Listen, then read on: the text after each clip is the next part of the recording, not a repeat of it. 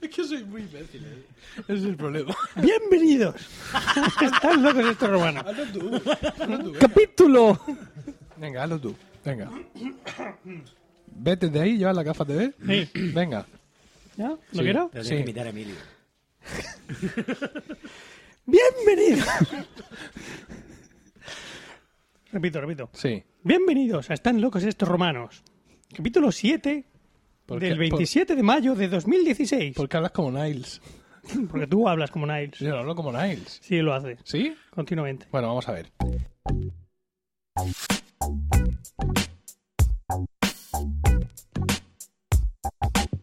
Bienvenidos a Están locos estos romanos. ¿Lo veis? Capítulo 7 La misma nota. del 27 de mayo de 2016.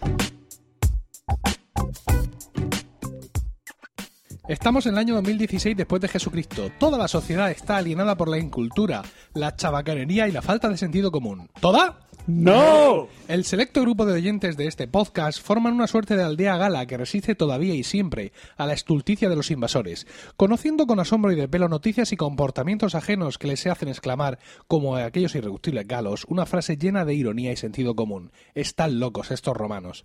Yo soy Emilcar y esta noche estoy acompañado por mis compañeros Diego Jaldón, buenas noches. Hola, buenas noches. Y José Miguel Morales, buenas noches. Buenas noches, Miguel. Bueno, como ya sabéis, después de nuestro anterior episodio hemos perdido un romano. eh, ha, ha caído en, en- en- ¿cómo diríamos? En el uso de... ¿Cómo se dice esto? Ha caído en acto de servicio, Ah, sí, nunca mejor dicho, en su caso. sí, efectivamente. Y bueno, el episodio anterior lo hicimos solos, pero prometimos que íbamos a traer un romano suplente, ¿no? Un, ro- y un romano interino, podríamos decir, eh, para este episodio. Y lo hemos, lo hemos conseguido. Ha sido nuestra cuarta opción, pero en cualquier caso, aquí está Pablo Villena. Pablo, buenas noches. Buenas noches. Hola, Pablo. Bueno, Hola. ¿podría darnos un poco de background, Pablo, para que la gente sepa? eh, nosotros en su momento dijimos, no sé, nuestra edad, nuestra profesión, nuestras tendencias sexuales. Nuestro color favorito. Sí. Eh, si fuéramos, por ejemplo, si fuéramos un mueble, ¿qué seríamos? Sí, Sí. Sí. muy buena pregunta esa. sí. Yo dije Sinfonier. Nos acercamos al puto micro también. Joder, con el micro. Ahí, venga. Bueno, yo bueno, me llamo Pablo Villena, soy un- el nuevo romano. Yo soy guitarrista, soy músico eh, y bueno, aquí estoy. Me han llamado, no sé muy bien por qué, creo que es para parecer más listos ellos, posiblemente. Y nada, y aquí estoy, pasando el rato. ¿Qué tal? Pues un poco Bien pobre- con hogar. Un poco pobre como presentación.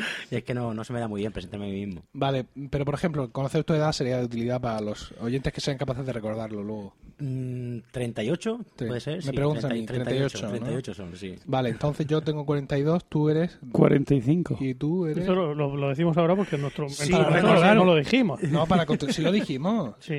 Para contextualizar un poco, joder, yo qué sé. Pa- yo puedo hablar de Spinete y Diego también, pero lo mismo aquí alguien que. Sí, sí, También, Pinete, sí. también. 38. yo también. 38 también, vale. Spinete lo veía mi hermano. Yo soy, y soy 10 años mayor que él. Yo puedo hablar de. A ver. Pues no me acuerdo quién era que salía en aquella época.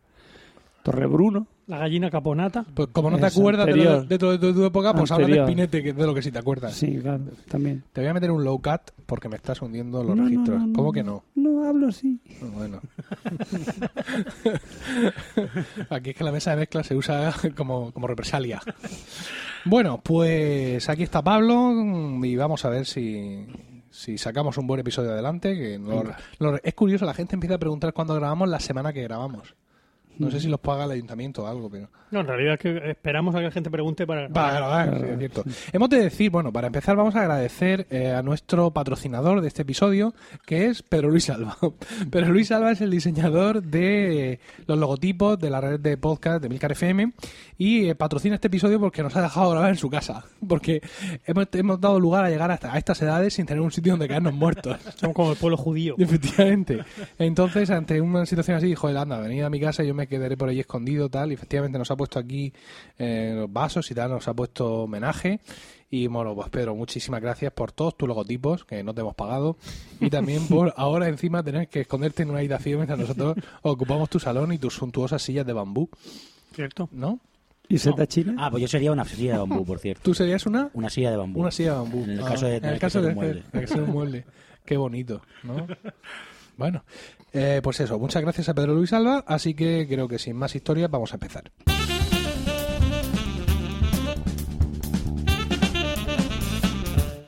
Y empezamos esta noche con Diego, nuestro corresponsal en el pasado. Sí, hoy voy a hablar de cuatro bodas y tres funerales. Bueno, vamos, vamos a hablar de las cuatro bodas de, de Fernando VII. ¿Que, que le gana por una a Ross Geller? Sí, debe de ser, no, sé, efectivamente. no las tengo contadas. Sí, ahora que lo dices, sí. Bueno, La Y por- del siglo XX la tiene. Y por, cu- y por Sí. cuatro a José Miguel y a Pablo.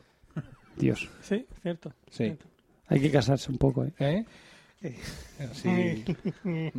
Su despedida de soltero. Su- ¿Y por cuántas te gana a ti? Bueno, pero Pero para darle tiempo. Lo dale estaba tiempo. pensando, lo estaba pensando. Digo, me estoy metiendo en un jardín que no me interesa.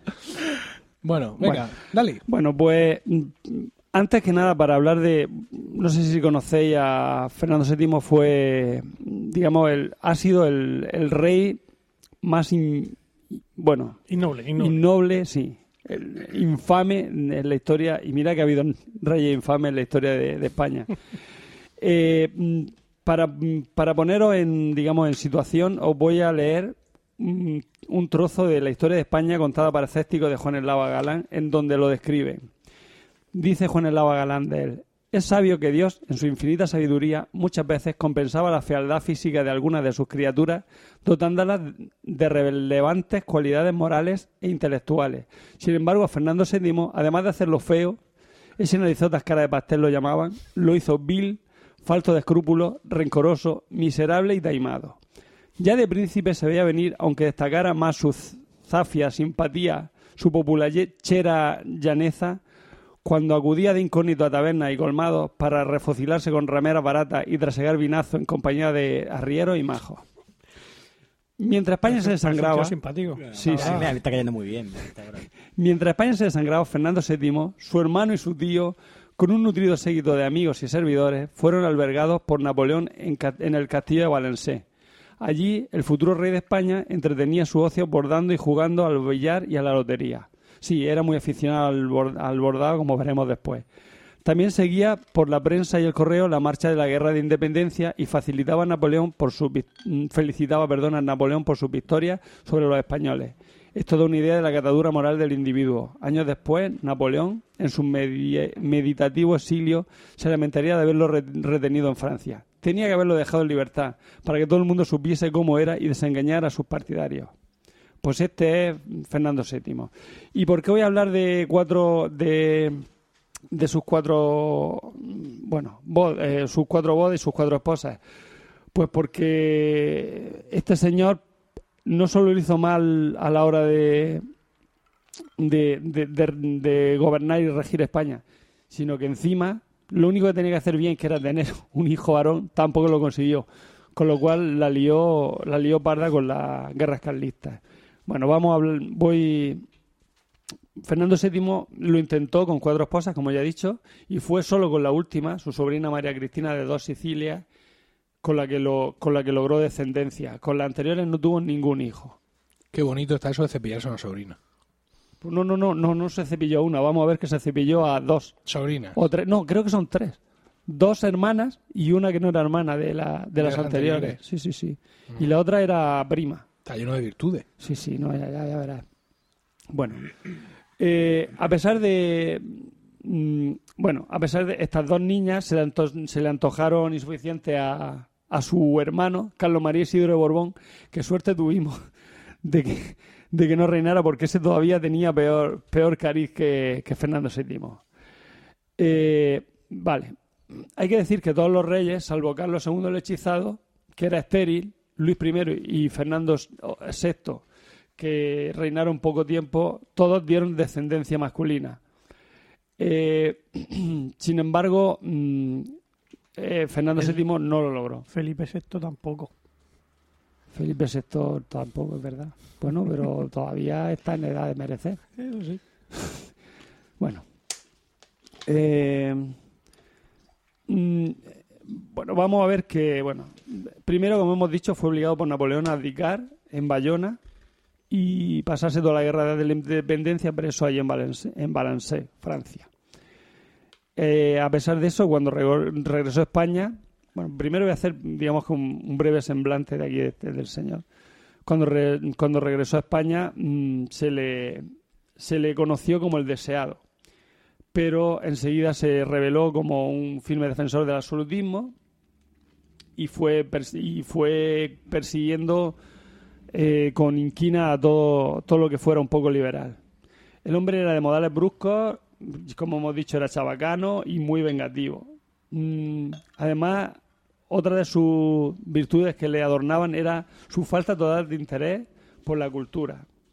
Mm, Como, como, como anécdota podríamos contar que Pepe Botella, eh, o sea, el hermano de Napoleón, José Bonaparte, cargó en su equipaje 100 obras de grandes maestros de la pintura española y gracias a que el duque de Wellington lo pilló, capturó el convoy con los cuadros y le dio, entonces cuando lo- cuando se dio cuenta que había 100 cuadros de, de la eh, o sea de- del patrimonio español mandó a Fernando VII y le dijo oye que en fin que he descubierto aquí estos cuadros que qué hago con ellos a lo que este hombre dijo bueno mm, quédatelos tú si total ¿para qué los quiero yo?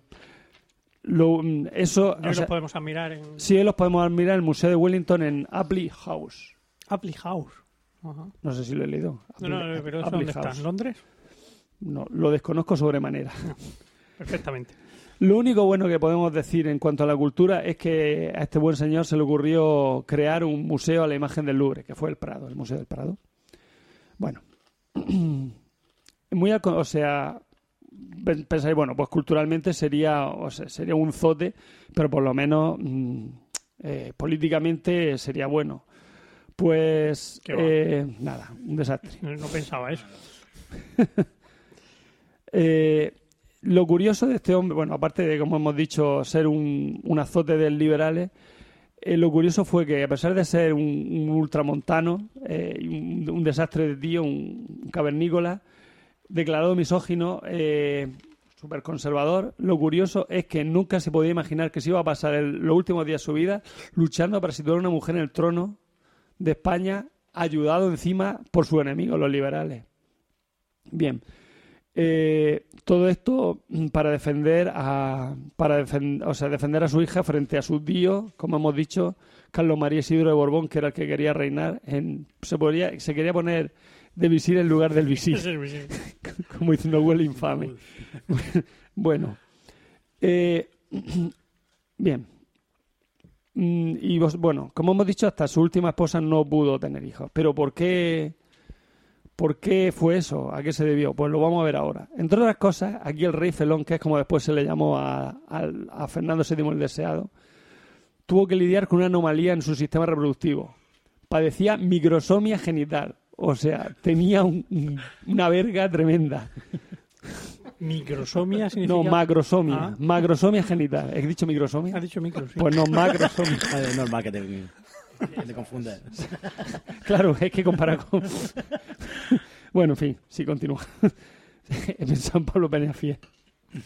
Es un chiste. Chiste de Jaime, ¿no? Sí, sí, TGM. Bueno, continuamos. Eh, bien. Como hemos dicho, tenía un miembro viril de dimensiones mayores del ordinario. Descomunal, podríamos decir. Sí. El escritor francés Prosper Mérimée descri- lo describió como fino como una barra de lacre en su base, tan gordo como el puño en su extremidad. Vamos, era como, Dios mío. era como un bastón. Es como una porra de, de Sí, la, sí. de la baraja. Por cierto, Prosper Mérimée, ¿sabéis lo que escribió este ¿Quién? hombre? Fue el que escribió Carmen. Carmen, ¿no? Mm. Bien. Eh, lo que debía ser un asunto... Fino como una barra de lacre en su base Sí, y como un puño y- en la... y tan gordo como el puño en su extremidad. Lo que debía ser un, algo estrictamente privado mm, trascendió a la política debido, a, la- a- a que, claro, el hombre no podía tener descendencia con las tres primeras esposas. Bien. La primera, vamos con las esposas. La primera de ellas fue su prima, María Antonia de Nápoles. Contrajo con ella el príncipe, o sea, cuando era todavía príncipe de Asturias, en 1802. Eh, tenía 17 años él. Y podíamos decir, podíamos hablar de su noche de boda, en la cual, como he dicho, eh, se casó con María Antonia de Borbón dos Sicilias. Todas, si te fijas, todas son dos Sicilias, de Borbón dos Sicilias, curioso. Bueno, no es curioso, es porque se llamaban así, todos, o sea, venían de la misma casa, La misma de la familia. Borbón dos, dos Sicilias. Primero prima y luego tres sobrinas, como veremos.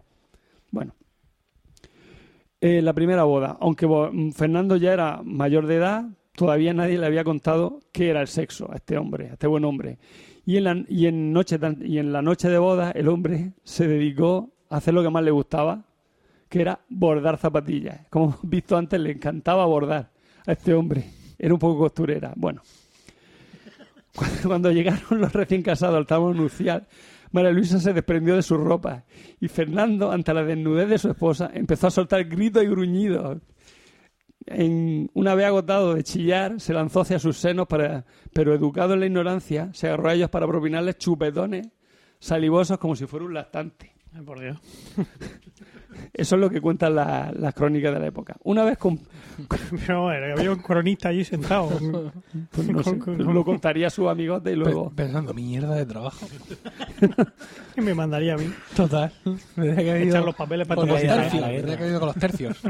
Una vez saciado de su toma, Fernando se levantó del techo, se sentó en la butaca y se, ¿Se levantó del techo? No, sentado, se levantó Ah, del lecho, lecho, del y se sentó en una butaca y se dedicó a eso, a bordar zapatillas. Lógicamente María Luisa... Qué imagen. Desnudo. con, con la leche cayéndole por las comisuras. No, hombre, no, si tampoco digo yo que la otra no tendría... Lo mismo lo hizo que eso- Dios, tú, No te, te veo, con las tetas amoratadas. te veo puesto. Bueno, María Luisa, Menos, claro, que, menos que él.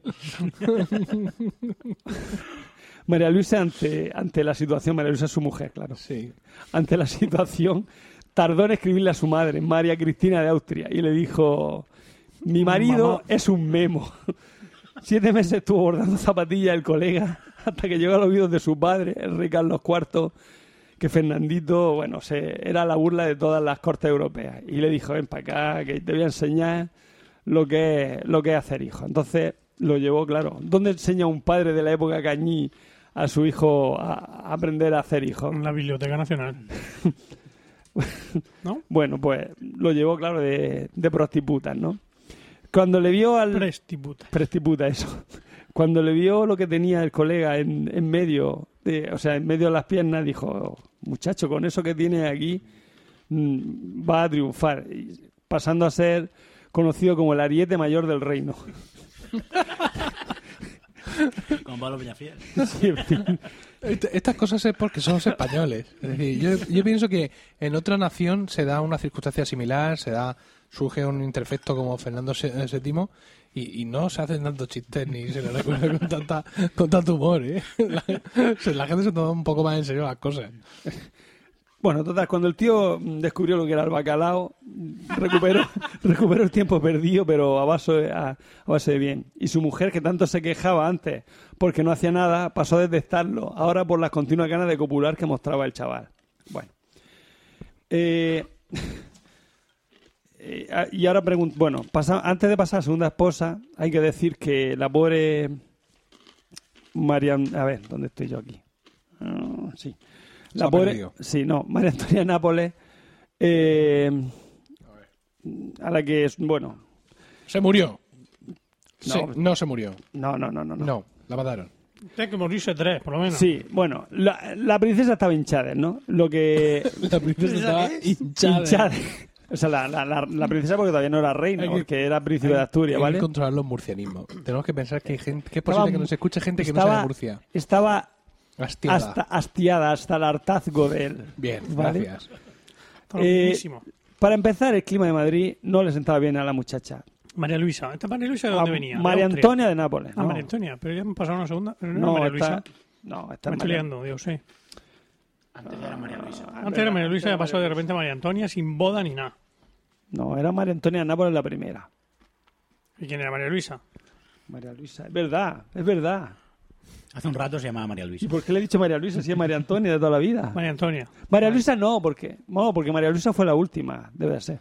Bueno, a lo que íbamos. María Antonia. María Antonia, efectivamente. la fantástica. Aguantó tres años, ¿vale? Porque a los, después de la, o sea, tres años y hasta que murió por tuberculosis, dicen unos. Otros dicen que fue Godoy, el favorito de, de Carlos IV y de Mm. la mujer de Carlos IV, la que lo envenenó. Sí, sí, es así en la vida. Bueno, pasamos a la segunda boda. La segunda boda la hizo con Isabel de Braganza, princesa portuguesa nada agraciada físicamente. La nueva esposa hacía lo indecible para contentar al monarca, pero a este, que ya había aprendido los placeres del sexo en los partículos madrileños, no le, no le gustaba, no le satisfacía. El bigotillo de la portuguesa. No, no, no, ostras, cuidado. Que esto lo escucha gente. Luego me lo corta por el Emilcar. Bueno, gustaba el rey acabar su juerga en el burdel de Pepa la Malagueña. Hombre, Pepa Magaña. Sí, sí. Allí, así como si fuera un quinceañero, hacía competiciones para ver quién la tenía más grande, jugando con ventaja porque sabía que él era el espadón de la corte. bueno, el tío alardeaba encima, es que era un infame total, alardeaba de las vírgenes que había llevado a su palacio, diciendo, salen de mi alcoba seguras de que ningún hombre podrá darle el goce que han tenido conmigo. Y el puerco añadía, ¿y sabe, ¿y sabe lo que más le gusta después del placer de poseerla? Pues coleccionar los trapos en los que han dejado las pruebas de su doncellez. O sea, el tío después de... se quedaba con los trapos donde demostraba que eran, que eran vírgenes. Bueno, la princesa, humillada y olvidada, un día decidió vestirse y peinarse como hacían las putas de Madrid. Y de madrugada, a la hora aproximada que el rey solía llegar a palacio, se plantó en lo alto de la escalera vestida con dos claveles en el moño y cuando Fernando ve a su mujer de esta guisa, se tiró hacia ella, la rodeó con su brazo y a pesar del desgaste de la noche, cumplió con su esposa allí mismo. Pero poco tiempo tuvo para seguir disfrazándose, pues a los dos años la mujer falleció. ¿De tuberculosis? No, esta, esta a ver, eh, no, uy, esta, uy, esta falleció de manera muy, muy, muy, muy fuerte. Ya verás, mira, Eh, se quedó embarazada y, falleció en dramáticas circunstancias. ¿Por qué? Pues porque estando en avanzado estado de gestación, según cuenta el cronista Venceslao Ramírez de Villarru- Villarrutia, los médicos, viendo que suponiendo la muerta, procedieron a extraer el feto, momento en el que la infortunada madre profirió un agudo grito de dolor que mostraba que todavía estaba viva. Madre mía.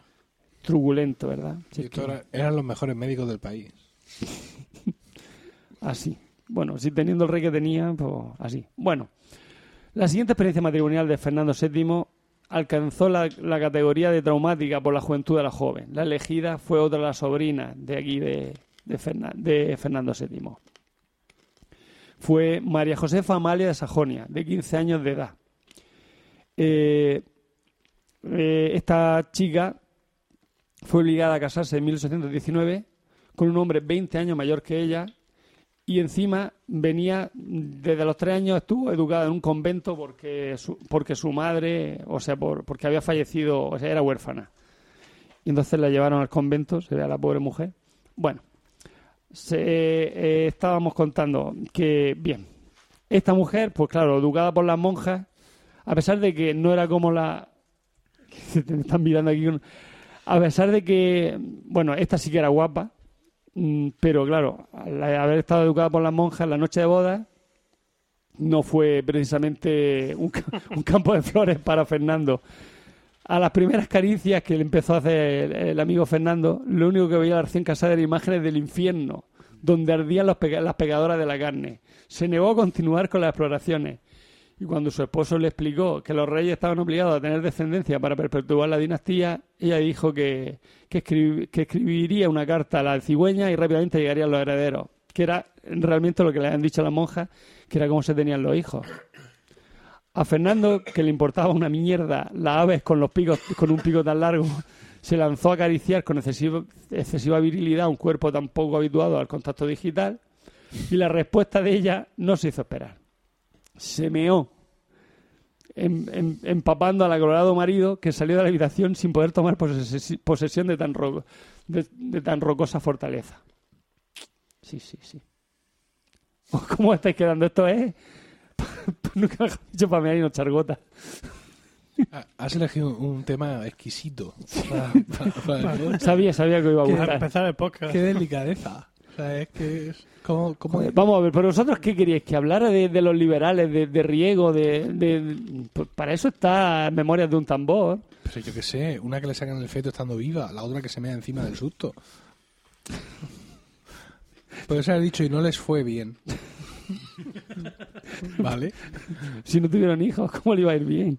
Bueno, Pues, ¿qué es lo que hizo aquí Fernando VII? Se quejó a la curia papal. O sea, fue al papa y le dijo, oye, que mi mujer no quiere hacerlo conmigo, tendrás que hablar tú, a ver si tú, tú que tienes más manos, a ver si lo, a ver si la, la convences. Bueno, el papa intervino, le dijo, bueno, él, eh, Fernando VII se lo dijo en otras palabras. Y el papa le dijo, por favor, podría ser un poquito más suave diciéndome las cosas. Y le dijo, "Ma- dijo demasiado, mm, o sea, demasiado suave soy yo. O yo jodo de una vez a esta beata o el Santo Padre anula mi matrimonio, dijo aquí el colega. Es que era un auténtico cafre. Y es así. Bueno. Eh, bien, como hemos dicho, llegamos, el Papa llegó a una solución entre la, la beata reina y el mm, y el, y el salido, Salido rey. del rey. ¿Qué fue? Que la reina le dejaba que él, que, que, en fin, que se acostara con ella a cambio de que el rey, antes de, antes de acostarse con ella, rezara un rosario entero. Y conociendo al rey, con lo fogoso que era, jamás se acostó sin rezar. Bien. Pasamos, si nos parece mal ya, por fin a la cuarta, a la cuarta boda. ¿Pero esta murió? O- No, no, esta, esta, esta le sobrevino, porque, o sea, le, le sobrevivió. No digo yo la tercera. Así, el Rosario. Murió, ¿quieres saber cómo murió? Hombre, o por lo menos certificar que está muerta. falleció prematuramente de fiebre grave en el Palacio Real de Aranjuez en 1729. Otra vez atentamente vigilada por los médicos de Palacio. O sea, si te pasa algo, ¿sabes? ya sabes dónde lo tienes que ir. Dios mío. Las bajas de esos médicos solo eran comparables a, A de una, campaña de a una César. campaña de César. Bueno, vamos con la cuarta. Esta sí le sobrevivió. ¿Pero por qué? Porque el rey era ya muy mayor. Bien. El rey tenía ya 45 años cuando... Muy mayor. No mayor, Bueno, para la época sí. juvenil, como, como el electorado de Podemos. Bueno, tenía mi edad, pero bueno, pero en fin. Eh, para- estaba ya cascado, ten en cuenta que llevaba ya tres mujeres ahí luchando con ella. Bueno, Aparte de las prestiputas madrileñas. efectivamente. Bueno, eh, en- ¿Otra vez has tirado algo, Pablo? Sí. No, no es nuestra la casa, ¿eh? Ya, ya, por eso estoy tan preocupado. Sí, Estás hundido. Sigue, sigue, digo. bueno, que estamos diciendo, tenía ya 45 años y tenía a su hermano allí mm, echándole el vaho en la nuca diciéndole o tiene un hijo Me toca, me toca, me toca. Me toca, efectivamente. Con lo cual, pues decidió coger a su hermana, o sea, no, le ofrecieron a, su, a la hermana, él no, él no la eligió. A Se, buen precio. se la ofrecieron a la hermana, que era, curiosamente, era mayor que, que ¿A esta la primera. ¿De quién? Pues la hermana de la anterior reina. De la, de la Beata. Sí, de la María... ¿Cómo se llamara? Sí, de la Beata, vale. María Amalia de Sajonia, creo que era. Sí, María Amalia de Sajonia. Pues, pues le ofrecieron a, a- a esta, se- a esta siguiente, o sea, a la- a su hermana, que contaba con 21 años, y cuando este hombre le, le dijeron, "Oye, venga, te ofrecemos esta, dijo, no más rosario ni versitos, coño. Dijo aquí el amigo. Bien. Hombre, ahí hay que dar la razón, ¿eh? Yo... es que te diga. Bueno, esta, esta cuarta, María Cristina de Borbón, de las dos Sicilias, a diferencia de las anteriores, eh, era ardiente e infatigable en su juego y escarceo amoroso, según contaban. En, todos estos son rumores de la corte. Frente al vejestorio que era el, el amigo Fernando. De 45 años. Sí, como yo, tenía mi edad. También yo lo entiendo, ¿eh? No, sí, sí. A mí, a mí me pilla una de 23 horas y me hace, vamos, me hace un bancar.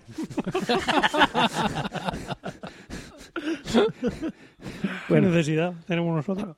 Bien. Con su anterior esposa, Fernando no, sa- no salía saciado del tálamo nupcial y acudía a los burdeles, como hemos dicho, para quemar la energía sobrante. Pero con María Cristina, un solo encuentro era suficiente para que partiera de la habitación. Estoy acabando ya. Resoplando y maldiciendo su merma de fuerza. A pesar de que la reina conocía eh, la trayectoria de su marido, reclamó, eh, o sea, como, la, como co- conocía la trayectoria del marido de que tenía un pedazo de verga, reclamó un aparatejo que era una, La trayectoria, ¿no? Vamos, que sabía que tenía un pedazo de pene tremendo.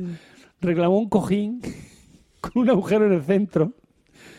El hombre se lo introducía y así, como no era tan gordo, Ah, hacía, como tope. Pensado. No me lo puedo creer. Pues sí. Diez, a- diez años de podcasting Ahora para hablando esto, para acabar hablando de un cojín sex shops del siglo como tope, como tope del macropene de Fernando VII. Joder, como soy. eh. Bueno, a lo que iba. ¿Cómo somos nosotros? Bueno, que estoy acabando. Se murió tres años después. Estás acabando no- con nuestra ganas de vivir. Se murió Fernando VII. Ya, Se murió 25 Fernando VII. tres- no le, 25 le aguantó solo tres años a la mujer. Y estáis interesados, queréis saber lo que hizo la mujer cuando se murió Fernando VII. Hombre, Más que- es más muy que nada en este mundo. Bien. Al quedarse viuda y con, si tenía 23, 26 años, se casó con un guardia de corps llamado Fernando Muñoz. Sí, sí, sí. Y se, se retiraron a un... Escándalo.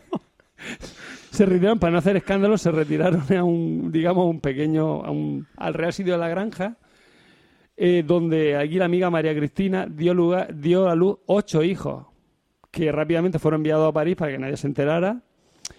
Eh, Pero eh, un momento, con esta fue con la que tuvo a Isabel. a Isabel, sí. Y luego con el guardia de cor, el tal ocho More- hijos varones. Claro, no sé si fueron, bueno, tendría de todo un poco, digo yo. Dos de cuatro. Bien. Eh, ya, pues, com- como hemos, vis- como hemos dicho, ya se murió. Conclusión. Los carlistas trataron de anular en el hecho de muerte eh, la, digamos, la ley sálica, Perdón, la pragmática sanción que anulaba la ley sálica, pero al final no, no lo lograron. Isabel II Subió al trono. subió al trono y se realizó, o sea, y se produjo la guerra carlista porque Carlos María Isidro no estaba de acuerdo en que una mujer subiera al trono. Y chimpú, con esto creo que puedo acabar. Tengo estupefacto, Emilio.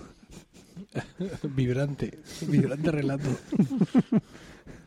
Se le ha ido alborotando el pelo a Emilio. Hablaba... Madre mía.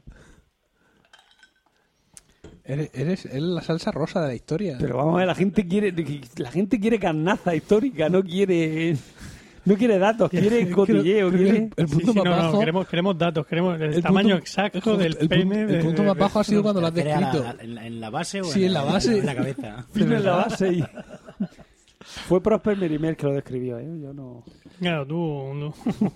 Bueno. Bueno, vamos a ver si superamos si superamos este inicio y vamos a dar paso a eh, nuestro nuevo romano interino, eh, Pablo Villena, dentro de unos segundos.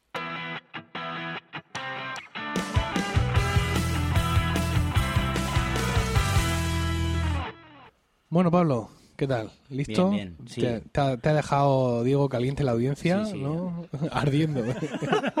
en concreto. Cuéntanos, cuéntanos, ¿qué, qué, qué vienes a traernos? ¿Qué... Bueno, mm, yo no tenía muy claro de qué, de qué quería hablar, porque, bueno, bueno, eh, en general no... Nunca lo tienes claro. Nunca Nunca, nunca hablar. sé de qué hablar ni cómo empezar a hablar, como podéis ver. Pero bueno, he decidido hablar del, del YouTube, que es esa plataforma. Bueno, no, no hace falta que explique No. lo que Sí, explica, explica. Aunque sí puede hacer falta que te acerques al micrófono. ¿Sí? Sí, así. Más. Ahí, Sí, ahí, con los yo, pelillos, con los pelillos del si yo lavo la- las, las esponjicas estas, las lavo luego cada vez. Pero es la sensación de... de- Cada año bisiesto la lava sin falta. Que no, imbécil, que luego vas las delastando y ponen ahí también el morro. Uy, qué bien. Eso me motiva. estás, estás es como, estás como besando a una madre de, fa- de familia en estos momentos. Sí, algo así. Bueno, pues eso, el YouTube, que es una plataforma, una manera, una, red social, no sé exactamente lo que es, pero no sé exactamente cómo llamarlo. Que puedes, co- como todo lo, lo que es la, la tecnología y la modernidad, pues puede ser, puede traer lo mejor y lo peor. Eso es una reflexión que hay, hay otra. Ahí, ahí dejas. Bueno, el caso, yo tengo dos sobrinos de que tienen están en el- la edad, en la preadolescencia pura, pura y dura, ¿no? Entonces estoy viviendo ahí con mucha, mucho interés el desarrollo de cómo es. y me- esto me hace recordar, pues cómo era mi, cómo vivía yo las cosas, cómo era mi, mi, mi acer- mis acercamientos a la, a la cultura, a la, a la comunicación, en fin. ¿eh? Y nada, el caso es que eso, eh, que es una cosa que me tiene fascinado, cómo ha evolucionado la cosa y cómo un- una herramienta que es, pues, ha permitido que cualquier subnormal, hablando claro, se dé a conocer y expanda su subnormalidad. ¿Por qué? ¿De qué vas a hablar, José? TWL, te lo he dicho. Sigue, sigue, sigue. No, no, yo cuando quiera. Cuando No, no, quiera, no, no, sigue. no, te, no te cortes, por cierto, porque te veo cohibido, ¿eh? Pero tú no te cortes. No, ¿en serio? ¿Me ves Sí. cohibido? No, sí, sí. Cojones. Puedo ser mucho peor también. Venga, ánimo, ánimo. Te, te ha puesto Diego listón eh, alto. Bueno, alto no, te lo ha puesto fino en la base y, y grueso en la cabeza. Pero vamos, tú mismo, tírale. No, ¿Pero qué tienes, qué tienes miedo? ¿De que algún youtuber, algún subnormal youtuber de esos nos no, no te caña? en No, su- no. Ah, no. bueno. Venga, sigue, sigue. Tírale. No, no sé. Ah, eh, vente arriba. No, no, vente no, arriba. sí, vente arriba. Yo creo que estoy acostumbrado a que me oigan miles de personas. Como... bueno, el caso es eso. He estado viendo un poco cómo funciona. el- Uy. ¿Cómo luego, luego, luego le editas esto, ¿no? ¿Qué coño? Los, los silencios los, los, los cortas y todo Que eso. va, en absoluto. ¿No? Lo dejas No. todo así tal cual. Sí, porque luego, luego pongo... Aquí es donde por poco tira un vaso. Pero eso se calla. Bueno, el caso es que he estado, he estado viendo lo que, lo que lo que cobran, ¿no? Me llama mucho la atención que haya gente que se dedique que se dedique a esto. O sea, yo no hablo, a ver, en YouTube tienes, tienes de todo, ¿no? Yo he aprendido mucho, por ejemplo, ahora estoy metiéndome en el mundillo de la edición musical y estas cosas. Y a mí me está ayudando a un nivel básico y de para, para salir del paso, pues me ayuda mucho los tutoriales, que es una de las de, las, de los tipos de vídeo que más que más bueno que hay que hay muchísimos no el tutorial es para todo desde cómo maquillarte hasta que por si os interesa Yo vi una de Cómo poner una persiana. Que eh, hoy eh, Pablo Villena viene perfectamente maquillado. Creo que lo, todo. Una sombra de ojos se me está ideal. moviendo un poco así por el, por el sudor y eso, pero, pero Sí, pero- bien. Eh, desde, desde eso, desde cómo, yo qué sé, pues cualquier cosa, desde cómo, ¿te has dicho? Cambiar una... Yo, yo cómo, cómo poner una persiana, cómo cambiar una persiana rota y poner una nueva. Sí, bueno, pues eso hay, hay de todo. Eh, pero luego lo que a mí me, me han llamado la atención es el, el entretenimiento, o sea, lo que la gente eh, sigue para, para, yo me refiero en concreto eso a, mi- a mis sobrinos, a los chavales de, de la edad. Cuando yo, cuando yo tenía esa edad, yo iba con mi carpeta, con, con mis ídolos musicales, con Axel Rose. Tú me imagino que llevaba un retrato de Victoria en tu, en tu carpeta. ¿eh? No, llevaba a Madonna, tío. Ah, Madonna, claro. tu otra. Yo he sido siempre muy de Madonna. Pues sí, ellos no sé si llevan carpeta. creo-. Por cierto, la que Virgin seguramente habla de Fernando VII, porque como bien hemos recordado, el tema de la que Virgin es que la, la protagonista de la canción eh, eh, hace el amor con un hombre que la tiene tan tan grande que ella siente como si hubiera perdido la virginidad de nuevo. No, fíjate. Será María Eugenia o María Luisa o María Antonia. O María. De o María Amalia. de Borbón y de Sicilia. En alguna película de Tarantino también hablaba de una teoría sobre la que Virgin. pero no me Esta, misma, esta, esa es su Sí. teoría, sí. Sí, sí, sí. Bueno, ¿puedo seguir con mi Sí, mierda? sí, sí, sí. Gracias. Te, te- te vas a acostumbrar, te entretiene. Te entre- bueno. No, sí, está bien, está bien. Así me, me relajo un poco. Eh, eso, el caso es que he estado viendo, eh, me llamaba mucho la atención eso, pensar que hay gente que se dedica a esto y, y que, bueno, se puede analizar en, en- en muchos aspectos. Por ejemplo, o sea, te- hablo de los youtubers que suben vídeos para, para entretenimiento. Eh, Por ejemplo, por ejemplo. Por ejemplo. Vamos a poner nombre a esta gente. no, hombre, bueno, yo me acuerdo, uno, el, el primero que conocí yo, que fue con el que, con el que empezó mi fascinación por este, por este fenómeno, se llama J. Pelirrojo. JP, ¿no? No sé, a a Emilio me parece que le mandé, porque se parece un poco, me- a mí me recordaba, me recordaba mucho a un amigo nuestro. a, uno, a uno pelirrojo, claro. Y además así muy, muy histriónico y muy, claro, es un tío muy desagradable. Como Volarín. de- No, no. No, no, es como Volarín pero sin gracia, realmente. Bueno, el caso es que ellos suben vídeos contando sus vidas, sus, sus experiencias, que, que, bueno, no sé si serán muchas, pero su, su forma de ver la vida, que es una, pues una, una mierda. y eso tiene, les da miles de, o sea, hay un montón de niños que los, que los siguen, que los, que los siguen, que, que ven cada vídeo que suben y, y resulta que eso les da un beneficio económico, con lo que ellos siguen sacando vídeos y, y la cosa se va de, se va de mano. Pero Luego este está, por señor ejemplo, sobre qué habla, sobre la vida. sobre sí, o sea, él saca, además, Lo divino, eh, lo humano. Tienen, tienen como un grito, o sea, una, una especie de presentación, todos, todos se presentan con él, llama a su gente rutilófilos, ¿no? Por ejemplo, eh, hablando de, de, de J. Pelirrojo, que es el ejemplo, el ejemplo con el, con el que he empezado. Eh, entonces habla de su de cosas que ve. Pues como- en, real- en realidad yo le veo mucho mucho parecido al, al tema del podcasting, pero el podcasting es una cosa para treintañeros y sé que no me estoy dando muchos amigos en este, este momento, pero es muy parecido. Es, o sea, mm, lo que estamos haciendo nosotros aquí ahora mismo es venir y hablar de, de lo que de lo que quieren.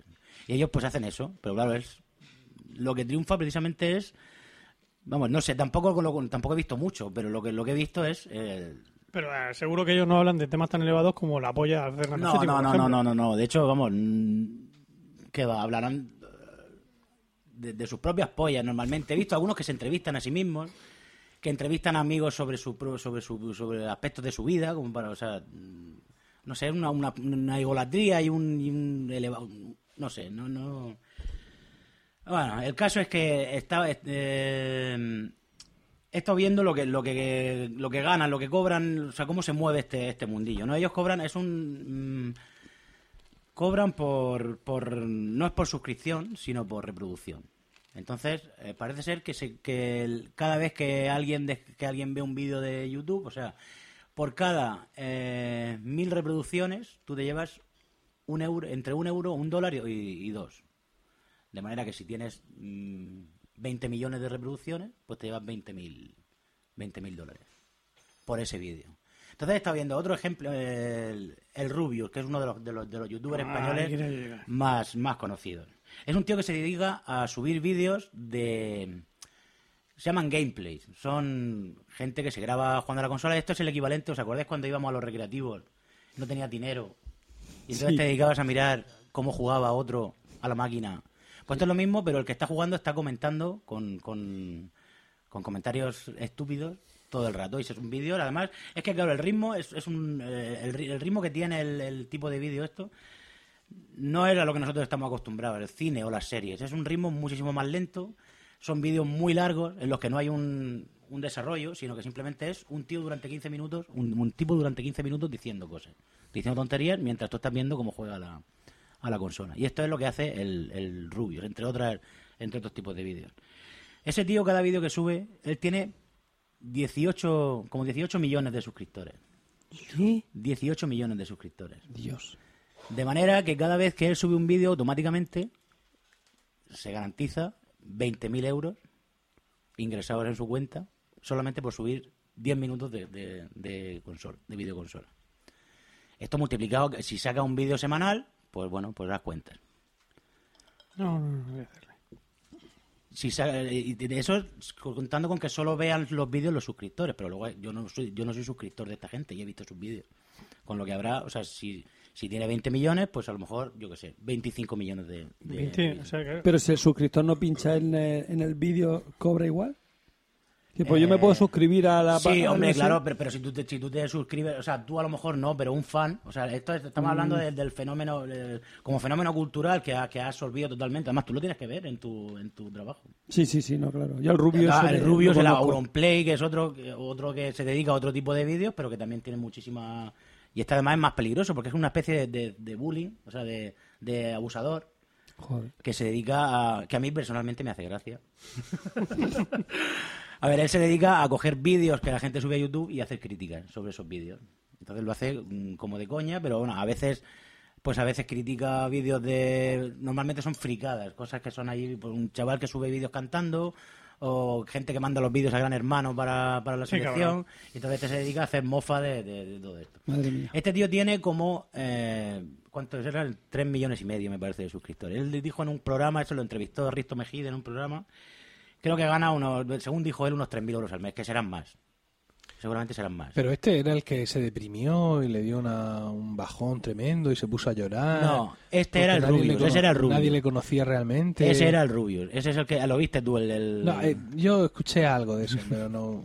Yo es que ya te digo que tengo, no tengo, tengo un problema con la... Me, me- me fascina, las cosas que me dan vergüenza ajena me, me- no puedo evitar. No, es la, fascina- la fascinación de lo cutre. Sí, sí, pero bueno, decir, el, el- diario de Patricia y todas esas, Claro, esas yo lo, lo explicaba en el daily del jueves. Tú, tú estás haciendo zapping y de pronto pasas por Telecinco y ves que hay un, un tío, una tía joven sentada en la silla y con los cinco buitres delante. Hmm. Y te quedas ahí y paraliz- te quedas paralizado. y te quedas escandalizado de ellos o sea y de- sobre todo de ti mismo de- de- pero, de- es que, pero es que te cuesta salir. Mm. Te Además cuesta- es muy adictivo. Te cuesta Y salir te de das ahí. cuando te das cuenta, estás al día siguiente volviendo a poner a buscar Claro. Telecinco el momento en el Y, que y diciendo, están locos estos romanos. Pues sí, sí, de- pero, tú eres el primero que está ahí. Claro. sí. Bueno, Fíjate, es- esto del éxito de YouTube para, para, para los podcasters es demencial, ¿no? Porque está claro que, que el vídeo ha derrotado al, al, al audio en ese sentido, no- no en calidad, no en, no sé, en determinado tipo de influencia, pero sí en números. Hmm. Eh, hablábamos eh, durante la cena previa a este podcast de Accidental Tech Podcast, que es ATP. Lo podéis encontrar en su página web at- atp.fm. Eh, es un podcast que hace semanal que hace Marco Armen con dos tíos más, bloggers estadounidenses, gente influyente. Tienen 40.000 descargas por episodio y ganan 12.000 euros en publicidad por episodio, ¿vale? Estos son migajas al lado de lo que estos youtubers Sí, con, bueno. con un 18avo de la preparación y capacitación técnica e intelectual de estos tres tíos son capaces de, de hacer. Y te decía que a los podcasters no se escandaliza porque el tema del vídeo es que tú lo tienes que ver. O sea, yo puedo entender que alguien sea capaz de escuchar 6-7 horas de podcast al día. O de que un podcast sea muy escuchado. tú ¿Por puedes- qué? Tú puedes estar haciendo otra cosa. Efectivamente. Pero un vídeo no. Un vídeo tienes que estar sentado mirando Claro, el vídeo. Solo puedes, solo puedes estar viendo el Entonces vídeo. no entiendo, no entiendo de dónde saca la gente el tiempo, Mm. ¿sabes? O sea, yo, por ejemplo, tuve... No, de todas maneras, los vídeos no suelen sobrepasar una duración de 10, 15 minutos como mucho, no suelen ser más largos. Un poco- pandilla de muggles. Si tú tienes... Si tú No tienes sé lo que es un muggle, os oigo hablar de muggles. Tú no, eres un no. muggle. ¿Sí? Muggles son los que no tienen Bueno, es saberlo, pero sigo sin saber lo que es un Un muggle. muggle son los que no tienen hijos. Ah, ¿sí? Sí. Ah, sí, ya me lo explicaste una vez. Luego están los semi-muggle, que son los que tienen solo un hijo, como, como Manuel y Marta, y se creen muy padres. Porque tienen un- Que eso se quedan más padres que los que tienen dos. tienen un Un niño. niño y buenísimo. Sí, o, o que sea malo. Tiene No, uno. qué coño, yo tenía uno malo y valía por 10. Bueno, yo nada. tenía uno malo y vale por 10. Pablo Peñafiel, que lo hemos citado ya varias veces No. en este podcast. Sí. Él me dijo a mí un día, uno es ninguno y dos son dos. claro, porque No conocía a mi hijo. mira, tú tienes uno y lo dejas con alguien y ya no tienes ninguno, ¿vale? Pero colocar dos, ojo, ojo nivel. Sean buenos, malos, altos, bajos, pequeños, gordos, feos, guapos. Eso es más difícil. Pero bueno, en cualquier caso, que, que me resulta muy complicado, pero claro, el- mayormente esta audiencia es, es juvenil, entiendo. Por supuesto. O sea, es una cosa hecha. es, eh, el público que tienen es un público adolescente y luego cuatro desgraciados como yo. Sí, que no se acercan al micro ni, ni, a, ni a hostias. Joder. Ahí. Es que eres músico. Mira, yo pensé, este... Que, Pero yo soy que- músico de estudio, grabo con micrófonos de, con- de condensadores. No, no utilizo Ah. de. Pues sabes lo que puedes hacer. Búscanos un sitio decente para grabar y yo pongo los micros de- de condensador. Yo te lo busco. Porque es que, a ver, la querida audiencia, si yo ahora pongo aquí un micro de condensador, eh, se, se, oye el- se oye la sangre luchando contra el colesterol de mis arterias. Ahí, intentando pasar. ¡Ah, no puedo pasar! ¿Vale? Son micros muy sensibles. Entonces, Sí, sí. no hace falta estar con la cabeza pegada al micrófono, sino que puedes hacer como les gusta a los romanos, echarse para atrás, hablar hacia Sí, un sí, lado, se, se nota hablar- mucho que hablar cuando, hacia cuando otro. hablo yo no soy, no soy Yo, consciente no, de la yo, yo diferencia. siempre tengo el, el- Y eso el que este estás pegado. usando te deja uno los, Mm. los auriculares buenos de estreno hoy. Del- Los nuevos. los nuevos, los he abierto para ti, Que Pablo. sepas que estoy Sí. muy celoso. JVC. Sí. Bueno, que te decía que para mí es inexplicable eso. O sea, gente que pueda seguir un canal de YouTube, vale, pero gente que siga cuatro o cinco. Tuvimos una becaria en la empresa que me decía que ya tenía cinco o seis youtubers, youtuberas, mm, chicas. Sí, sí, que son, que, otro, son otro mundo aparte. que ya de veía todos, youtubera. sí, porque son de moda, de maquillaje, Uf, son, es una locura. son como muy de cosas de tía, ¿no? Sí, sí, Hay como sí, un total, gran total, sensismo, total. muy, muy, mucho, muy sexista todo Mm. esto. Y que eso, que ella seguía pues eh, seis o siete y que ya veía todos los vídeos que sacaban. De Y yo pensaba, pero digo, bueno, ¿y esta mujer cuándo se pero, ha sacado pero tú derecho? cada vídeo de esos le dedicas 10 minutos. De todas maneras, estos vídeos, o sea, una persona que se ha sacado derecho, no sé qué coño hace viendo. O sea, no me, no, no, no creo que sea el, el- el típico target, target de, Pues no, no, de, de este tipo Del de. Claro, del Rubius, por ejemplo. O sea, es una cosa de adolescentes, de niños. De hecho, otra cosa que a mí me, me tiene loco, que yo sí que yo he perdido mucho tiempo con estas mierdas. Es leer los comentarios de cada vídeo. O sea, yo te dedico 10 minutos a leer el vídeo y luego, y luego una hora a ver Pero si, eso- comentarios. si los comentarios de YouTube son el inframundo. Hombre, pues, pues por eso a mí es que me gusta adentrarme en el inframundo y luego volver con la cabeza bien alta y sin, sin pelo. en- en- en la cabeza. y entonces ves ahí las luchas, eh, que si el doblaje español es mejor que el latinoamericano, que si, habla- que si habláis muy mal, que los españoles son todos maricones, que los mexicanos son no sé qué, y así, y así, o sea, y es una, una locura. Pero son niños, son niños que están en, en su casa, cuando, o sea, eh, las madres creen que están haciendo los deberes, y en realidad están viendo al, al Rubius haciendo el, el mongolo. Y el Rubius es el representante de España, de YouTube España. Pero hay un tipo, por lo visto, que ese no lo, no lo he visto porque no, no soy capaz, ya tanto no. Se llama PewDiePie o algo así, que por lo visto es el al que imita, que tiene 45 millones de, de- de seguidores. El Rubius imita a PewDiePie. Sí, Eso es lo que he visto por ahí. No lo sé porque no he, no lo he, no he visto ningún vídeo de ¿Pero este tal PewDiePie de dónde viene? es, no sé si es americano no, o... Vamos, es que lo, lo, lo leí- angloparlante. ayer, sí, sí, angloparlante. Es PewDiePie. Die, Diepie o algo así se escribe. Cara de tonto tiene. Pues como el Rubius. Efectivamente. No, pero este, este no debe ser porque este No, ese- canal solo tiene 314 No, suscriptores. no, No. yo- el primero que es... es 45 millones de Ah, seguidores. vale, que se tienen. escribe, ojo, se escribe Pew es P-E-W. Sí, ese es. Y luego Die, o sea, D-I-E, y luego Pie como pastel en, en inglés. Pie. Este debe ser norteamericano. o, pero o ¿por como qué? pie en español. Sí. Eh, El imperativo de piar. O sea, cuando alguien le dice, te habla de usted, te habla de usted y quiere, de que piar. píes. O sea, píe, por favor. Pero se Ta- ta- entiende, se ta- entiende. Pío, pío. Sí, sí. Sí, este parece norteamericano. Eh, tiene, en la imagen de su canal es él que lleva como un- una malla por todo el cuerpo color carne y se ha puesto unas braguitas rosas. Y está como introduciéndose algo como por el Sí, ano. luego además, eso es otra cosa que hacen mucho, que, que también me, me llama muchísimo la atención. Es que que es introducirse cosas como, por el como ano. prueba. El otro día vi uno que se dedicaba a jugar a un videojuego, que era un videojuego pues, de un gusano que, bueno, una cosa que por lo visto es muy difícil de ju- jugar. Y cada vez que perdía, él tenía un cuenco con gusanos, con gusanos vivos. Ajá. Entonces cada vez que perdía, la primera vez que perdía se comía uno. La segunda vez que perdía se comía dos. La tercera vez se comía tres. Entonces lo veía él allí dando arcadas. ¿Pero eran de seda los gusanos? No lo sé, pero era, era- eran más pequeños, imagínate con los de seda, ¿eh? Por cierto, hablasteis de los gusanos de seda y hablasteis de que una, a veces se ponen verdes y explotan. Sí. Y pensé que a mí me pasó. No explotó, pero se, se vomitó a sí mismo. O sea, Sí. soltó una cosa verde por la boca y durante dos días estuvo cagándose, por la boca a sí mismo. Se dio la vuelta. Un calcetín. Y era como la- un gusano in- interno verde Pero de dentro para afuera, ¿no? Claro, y, y luego la piel por otro lado que se quedó ahí y ya dejó de moverse. Cuando terminó de, de expulsarse, dejó de Es moverse. como la niebla aquella de los Simpsons que te volvía del revés. Sí, esa es. bueno, he dicho esto. Pues. To- eso. todas las capturas de pantalla, o sea, cuando tú entras aquí ves los vídeos y se muestra una imagen fija, ¿no? De algo del vídeo. Todo lo del PewDiePie este es, es, es inexplicable. O sea, yo no, no, no hace... Aquí parece que está disfrazado de patata, pero al tiempo lleva, lleva como Pero unas gafas de, de realidad. Pues ese tío lo siguen más personas de las que viven en este país. O sea, es, es Mm, una cosa. 44.537.103. Es una cosa vive, alucinante. O sea. mm, ¿Por qué? Porque, o sea, no, no, no, no lo consigo entender. O sea, no sé hacia dónde va el, el, El mundo, el mundo. la, la- la civilización. Si estos son los modelos de la cultura y de la. Y de la Sí. No sé. Qué comentario tan viejuno. Sí, claro, eso, eso es otra cosa de la que me doy cuenta, o sea, al compararme con... que esa, eh, Yo no puedo... A ver... eh, Pero con- el el que no puedo estar más de acuerdo, en ¿eh? el que me pongo en el que me pongo a, a- a juzgar estas cosas me di cuenta de lo viejo que soy Mm. son las mismas las cosas que si yo hubiera tenido la edad de mi sobrino a mí me habrían gustado y mi padre hubiera dicho lo que estoy diciendo yo Efectivamente.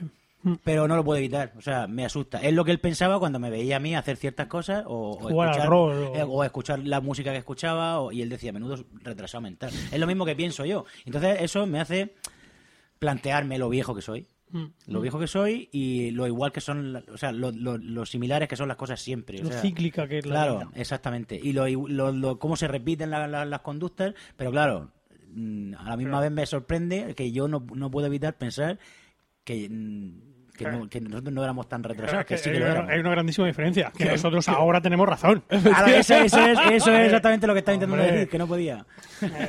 No, pero sí, sí hay una, hay una diferencia. Parece que eh, partiendo, digamos, de un grado, mm, definiendo de una manera mm, semi-objetiva lo que es normal, ¿vale? La normalidad de una sociedad como la nuestra, vamos, vamos a pensar en cosas normales, ¿no? Que, que cualquiera aceptaría como normal, ¿vale? Aunque sea injusto pensarlo, eh, el entretenimiento de los adolescentes va a cosas cada vez más excéntricas, o sea, cada vez que distan más de la normalidad.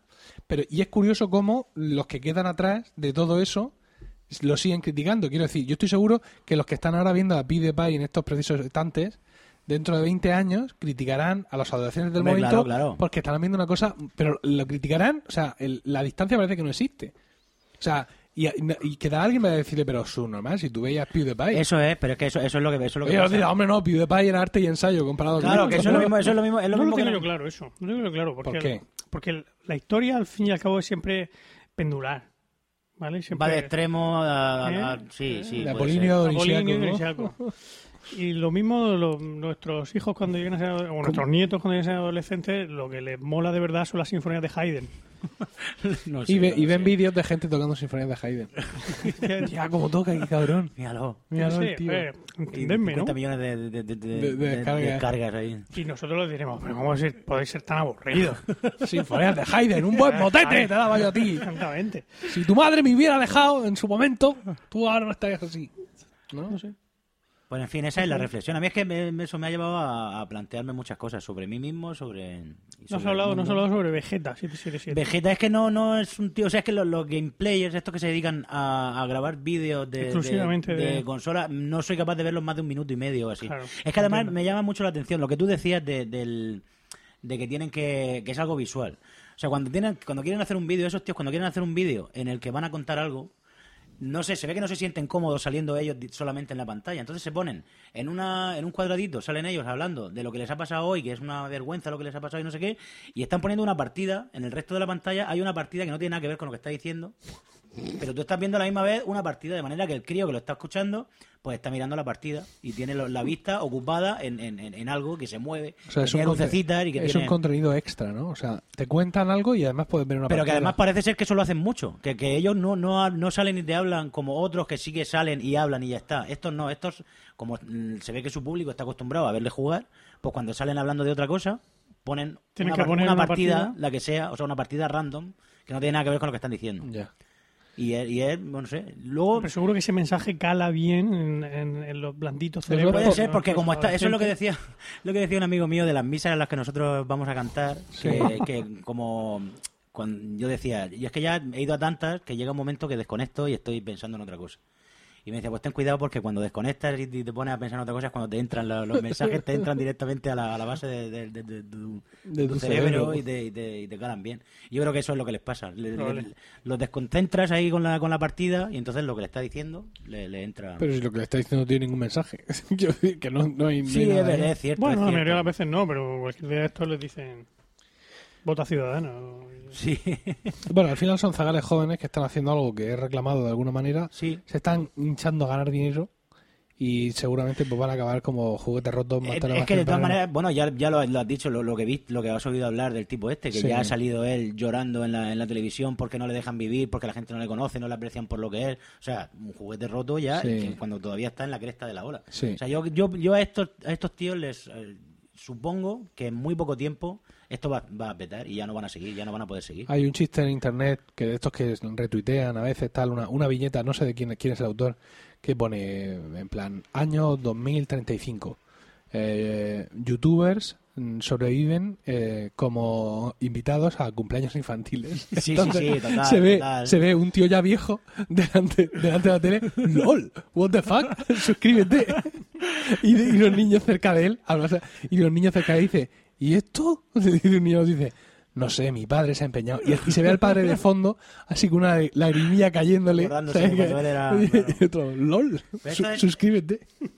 Eh, yo no sé ahí, o sea, el- se pasará, todo esto se pasará. Los niños que le siguen crecerán y ellos mismos, no, no sé, todo esto queda queda ahí, ¿no? Los vídeos los, los verán y dirán, Dios mío, ¿qué, qué hacía yo con, cómo es posible que yo subiera estas cosas? Y... Después de, de este análisis que has hecho y de bueno el tiempo que has estado viendo vídeos y tal, ¿tú crees que en algún momento los podcasters nos alzaremos y dominaremos la tierra? Es que los podcasters estamos, somos de, otra generación. Es lo Somos. que- es lo que- sí. Estoy emocionado. ¿Eh? ¿Cómo se considera podcaster ya desde el primer maneras, día? es lo que te he dicho antes, que yo creo que sé que ha sonado un poco, puede molestar a la, la gente, a, tu- a tus oyentes y eso, pero, pero estoy, estoy convencido de que en realidad el fenómeno es el mismo. Ah.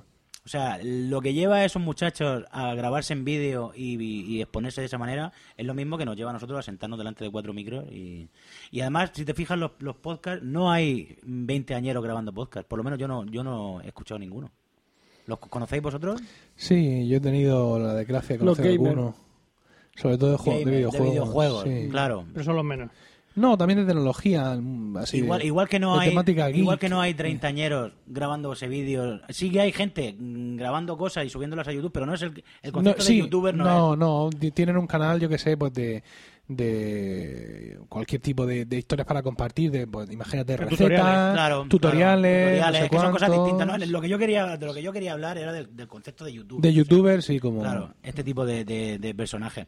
No el, el YouTube como, o sea, ya te digo que es que hay, pues hay de todo y hay es una maravilla. Para, a mí me ha, me ha solucionado muchísimos problemas. Pero, pero te quería hablar de eso en concreto. Además es una cosa también que es curiosa. También quería hablar de eso. De la, han intentado llevarlos a la televisión, por ejemplo, y no ha podido ser. No, no encaja porque es un ritmo. O sea, es un, el, por ejemplo, los, los, los, youtubers que hay que se dedican a, hacer cosas cómicas, ¿no? El humor. El ritmo que tienen no es el mismo al que tú estés acostumbrado cuando ves la televisión. No, no encaja en la televisión. Aparte de que el formato es distinto, claro. Eh, En, en internet tú ves lo que quieras en el momento que quieras. No estás sujeto a una programación o cuando... Entonces, claro, ¿para qué la gente va a estar esperando a un programa semanal cuando tú te metes en YouTube y tienes a ese mismo tío, al eulogio ese que era uno que se llevaron a la tele, a ese tío diciendo las mismas tonterías en el momento que quieras, eligiendo tú las tonterías que quieres oír? Yo he de decir que a mí, a mí YouTube me ha solucionado la vida en, en didácticamente, porque Claro. yo antes ponía audiciones en un CD y ahora directamente me voy a YouTube, pongo el título Claro. de la canción que quiero que los críos escuchen, se la pongo en la pantalla, ellos están viendo la orquesta o el que sea tocando y luego en su casa, cuando yo le quiero hacer la audición, no tengo que grabarle el disco, sino que ellos se van en su casa y buscan en YouTube y, se- y la escuchan allí. Claro, pero si es lo que te- lo primero que, te, que he dicho, es, es- te da la, la- te abre las mejores Una posibilidades del mundo, es una herramienta cojonuda, pero también, como todo, es una ventana. Claro. Tú en la ventana, o sea, por la ventana ves el mundo, pero también te entra la, la evolución del mundo. Entonces esto es más o menos, es, es algo así. Te vale para, para lo mejor, pero también, también está lleno de... de- Qué fichaje, Mica, qué fichaje. Sí, sí, sí. He empezado, he empezado regular, Juan, pero... quédate en tu casa, Juan, Sí, no te queremos. Efectivamente. Eh, Además, eso le va a venir muy bien para su estado de ánimo actual. Juan, Sí. fuera, fuera. Con, tu, con tus rollos de las Sí, nubes, con esas. tus movidas. ¿A quién le importa la química? Hablando de- Juan, hablando de eh? ahí, Sí. Juan. Bueno, Bueno, y esto ha sido mi, mi introducción en el mundo del podcast. Dios mío, vamos a dar un, un programa propio. Sí, sí, sí. Si queréis que Pablo tenga un programa propio, envía. Dale, dale a like y suscribe. Bueno, vamos a pasar a cambiar de tema, seguramente con una cosa bastante menos entretenida.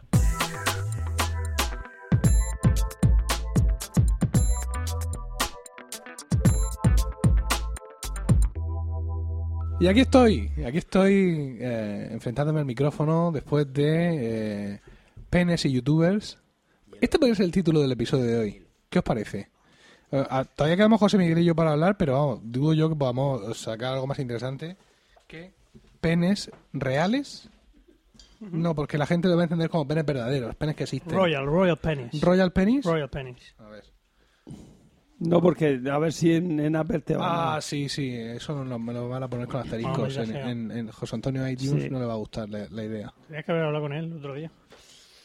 Podemos poner eh, Real Mandanga.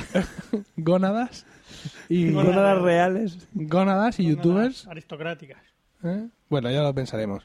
Me toca, me toca a mí hablar. Voy a- ¿De qué hablo?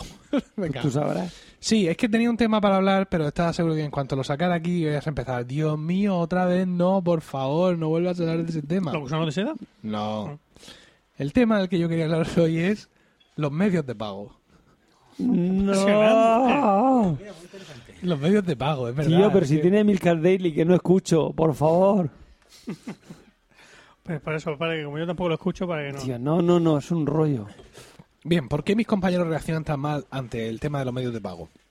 Pablo no, Pablo eh, no estaba aquí cuando lo he dicho. No, no, no, No reacciona de ninguna manera. Ha ido, ha ido a, a buscar, a, a robarle el ron Barcelona a la persona que lo está Está por dejando el a la casa. No, No, No, es es nuestro propio ron Se Barcelona. robando Sí, se lo puse- el tapón. el tapón, quítale el tapón. Eso no es robar, eso es. Efectivamente.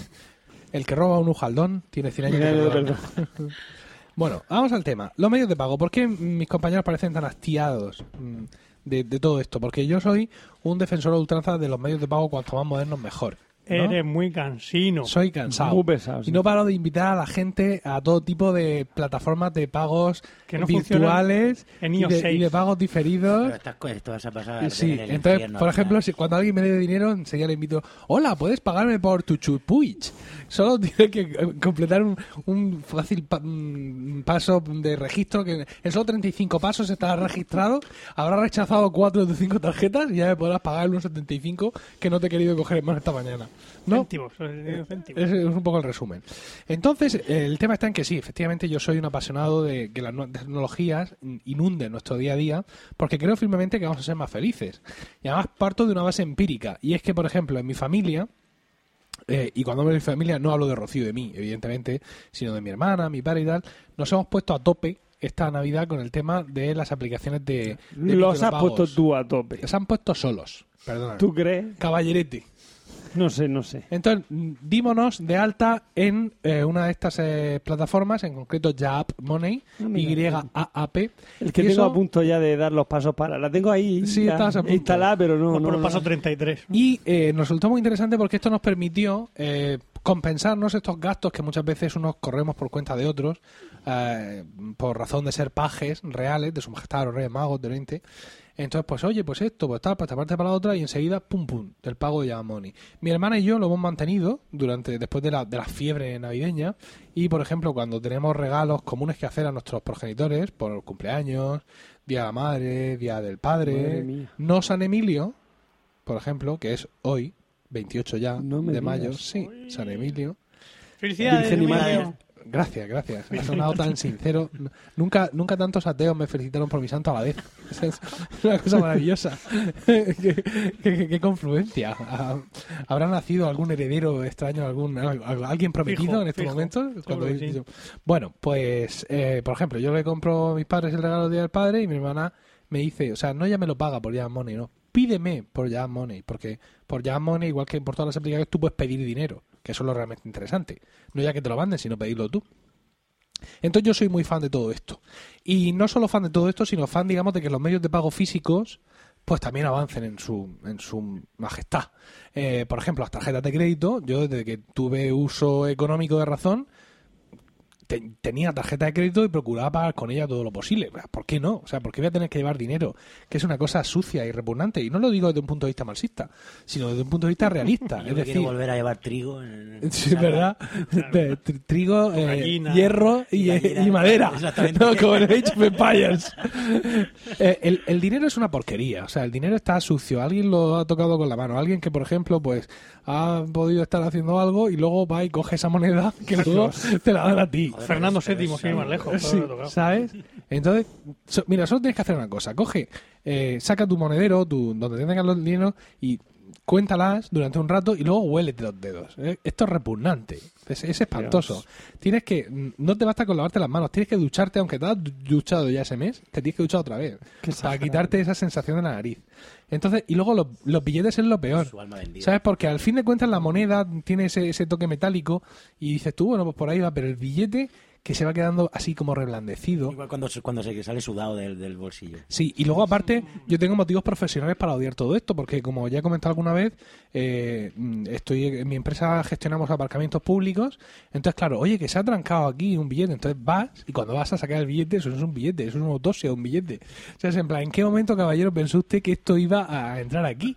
¿No? O sea, ese típico billete de 5 que lleva tres trozos de fiso y un número de teléfono apuntado, y dijo el tío, este se lo quedan en el- en la- este se lo quedan aquí esta noche. Y claro, eso se atranca y me monta un pollo del 15, ¿no? Con lo cual, pues... Y bueno, en ese sentido, por ejemplo, eh, tenemos algunas cosas que están unificando la parte digital de los pagos y la parte real.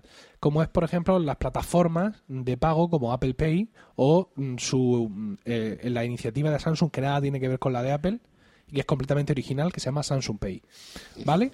Nada que ver en absoluto. ¿Estás Entonces, insinuando que Samsung ha copiado una idea de Apple? no, Ah, lo estoy afirmando. ah vale, vale. Entonces, eh, por ejemplo, con esto, pues tú ya ni necesitas la tarjeta, llevar la tarjeta encima, sino que tú cuando vas a pagar con el propio teléfono móvil, lo pasas por el mismo dispositivo por el que pasarías tu tarjeta de crédito y con eso has pagado. Es decir, no solo estás evitando llevar dinero encima, sino que ya estás evitando llevar tarjetas encima. Eh, Pablo, estás completamente en contra de todo lo que estoy Yo es que diciendo. sé que suena que, que soy un garrulo y todo, pero a mí me, me dan miedo esas cosas. No, no, sí está bien que te dé miedo, porque eh, quiero decir, eso tiene una- unas implicaciones muy interesantes. Por ejemplo, eh, mm, he, hemos, he hablado pues, de varias cosas, ¿no? De Jazz Money o TWIP, que es la iniciativa de ING Direct, o para España, por ejemplo. Y bueno, pero hay una cosa que todos conocemos mucho más que es PayPal, ¿verdad? O PayPal o como lo queréis pronunciar.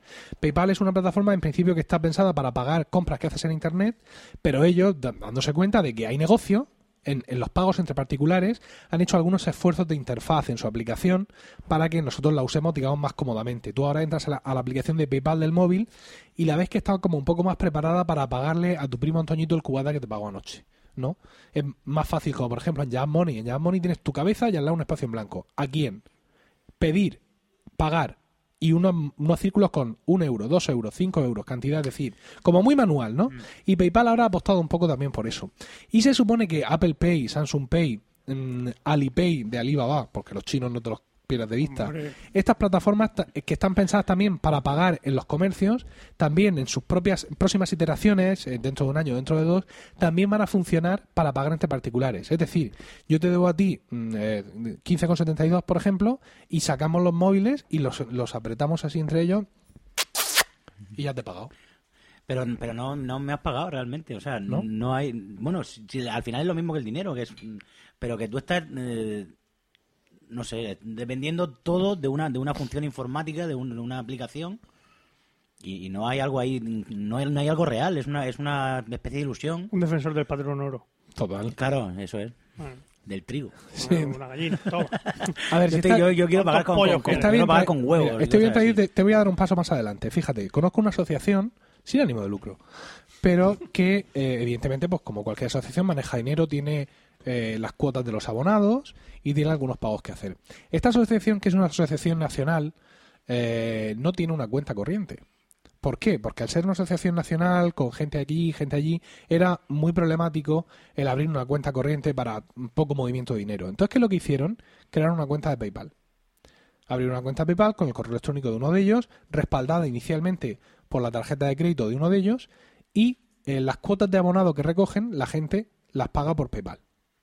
Y cuando ellos tienen que pagar algo, también lo pagan por PayPal. Sí, con lo cual, PayPal. esta gente no está usando una cuenta corriente. O sea, están usando PayPal como cuenta corriente. Claro, a PayPal estas cosas, que se las ve venir, le ponen los pelos de punta. De hecho, cuando tú tienes saldo en PayPal mucho tiempo, y a mí me ha pasado porque recibo continuos ingresos multimillonarios de patrocinadores, Gente. como podéis imaginar.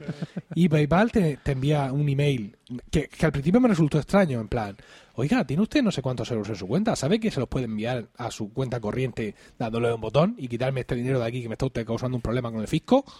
¿Vale? Entonces, por ejemplo, esta asociación está ahí que está en un que no está porque PayPal siempre está achuchándoles de retire usted este dinero de aquí. Entonces, pues, mm, están ahí más o menos, viven en un, en un hay que no hay, pero al final lo consiguen, ¿no? Entonces, claro, fíjate que se puede producir la quimera de que tú no tienes tu dinero en el sistema bancario. Esto ya te va gustando más. Es que, es que realmente no, no está tu dinero en el sitio. O sea, tú no. Que eso ya pasa, real- aunque no utilices PayPal, pasa realmente. O sea, yo no, yo tengo una cifra en un, en un Sí. ordenador, no tengo, no hay nada. Pero, que- pero estás en el sistema bancario, Estoy en el ¿vale? sistema bancario. Pero si yo tengo el dinero en PayPal, yo no estoy en el sistema bancario. Ah. Si lo tengo PayPal solo, un banco. si lo, si lo tengo solo en PayPal, ¿vale? Pero es que igual que PayPal, mañana puede ser Apple Pay, puede ser Alipay o cualquier cosa de estas. Que al final es falso todo, vuelvo a darte la razón, porque PayPal, ellos, José Antonio PayPal, tienen que tener el dinero en un banco. Porque el dinero no lo puedes tener en otro sitio. Pero que realmente. Pero por no- lo menos tú no eres titular de una cuenta bancaria. Con lo cual, ese pequeño liberal que tienes dentro, que piensa que el gobierno nos vigila, ¿no? Que, que tapa la, la, el- el- la cámara del, del, del, del- del portátil con, con- un adhesivo, ¿sabes? Que, que se sientan en su porche, como José Miguel ahí en su casa esa que se ha comprado, se sientan en el porche con su, con, con su Winchester, diciendo ¡Fuera de mi propiedad! ¿Sabes? Que, que saca así un dedo hacia arriba al satélite de, de la NSA, pues dice, bueno, por lo menos yo no tengo una cuenta en el banco, ¿no? No, no te seduce eso tampoco. No, no, si es que en realidad me da miedo el sistema en general, no es solamente en este momento, sino que hace mucho tiempo que creo que empezó a ser peligroso. Pero tú eres el de los que momento- no eres antisistema, sino que el sistema es contra ti, es anti ti. ¿no? Mm, Es que no me, plan- no me lo planteé muy bien, pero sí, sí, puede ser. Está bien, ¿no? No, pero el sistema es algo que terminará colapsando por sí mismo, sin necesidad de que haya nadie, Dios contra, mío. que no haya nadie contra él. Estoy contigo. Un anarco futurista. Sí, no, vamos, es que, es que de los- está- anarco- ¿Estás, estás preparado? Quiero decir, Anarquista, tienes, anarquista pasivo. tienes, tu, tienes en el sótano. bu- mi búnker y- en el sótano de tu mi- casa lo tienes mi- todo mis preparado. semillas preparadas Sí. para, para... Sí. No, todavía no. Ah. Voy a- voy a- ahora me he puesto internet para eso, precisamente. Para aprender a Lo que estoy hacer tu aprendiendo propia es- bomba de Lo que agua. estoy tu aprendiendo es a, propia- bo- a- es a boxear para cuando vengan los saqueadores, eso sí. Ah, mañana, vale. mañana voy Súper- al Mercadona y empiezo a comprar garbanzos. Súper práctico. Oye, No, pero vamos, yo- vente a yo- casa que tengo yo cuatro o cinco paquetes, no sé por qué diablos. Por, por sí, por, por, por Sí, si claro. colapsa el sistema. Estoy convencido de que es un sistema insostenible. Sí.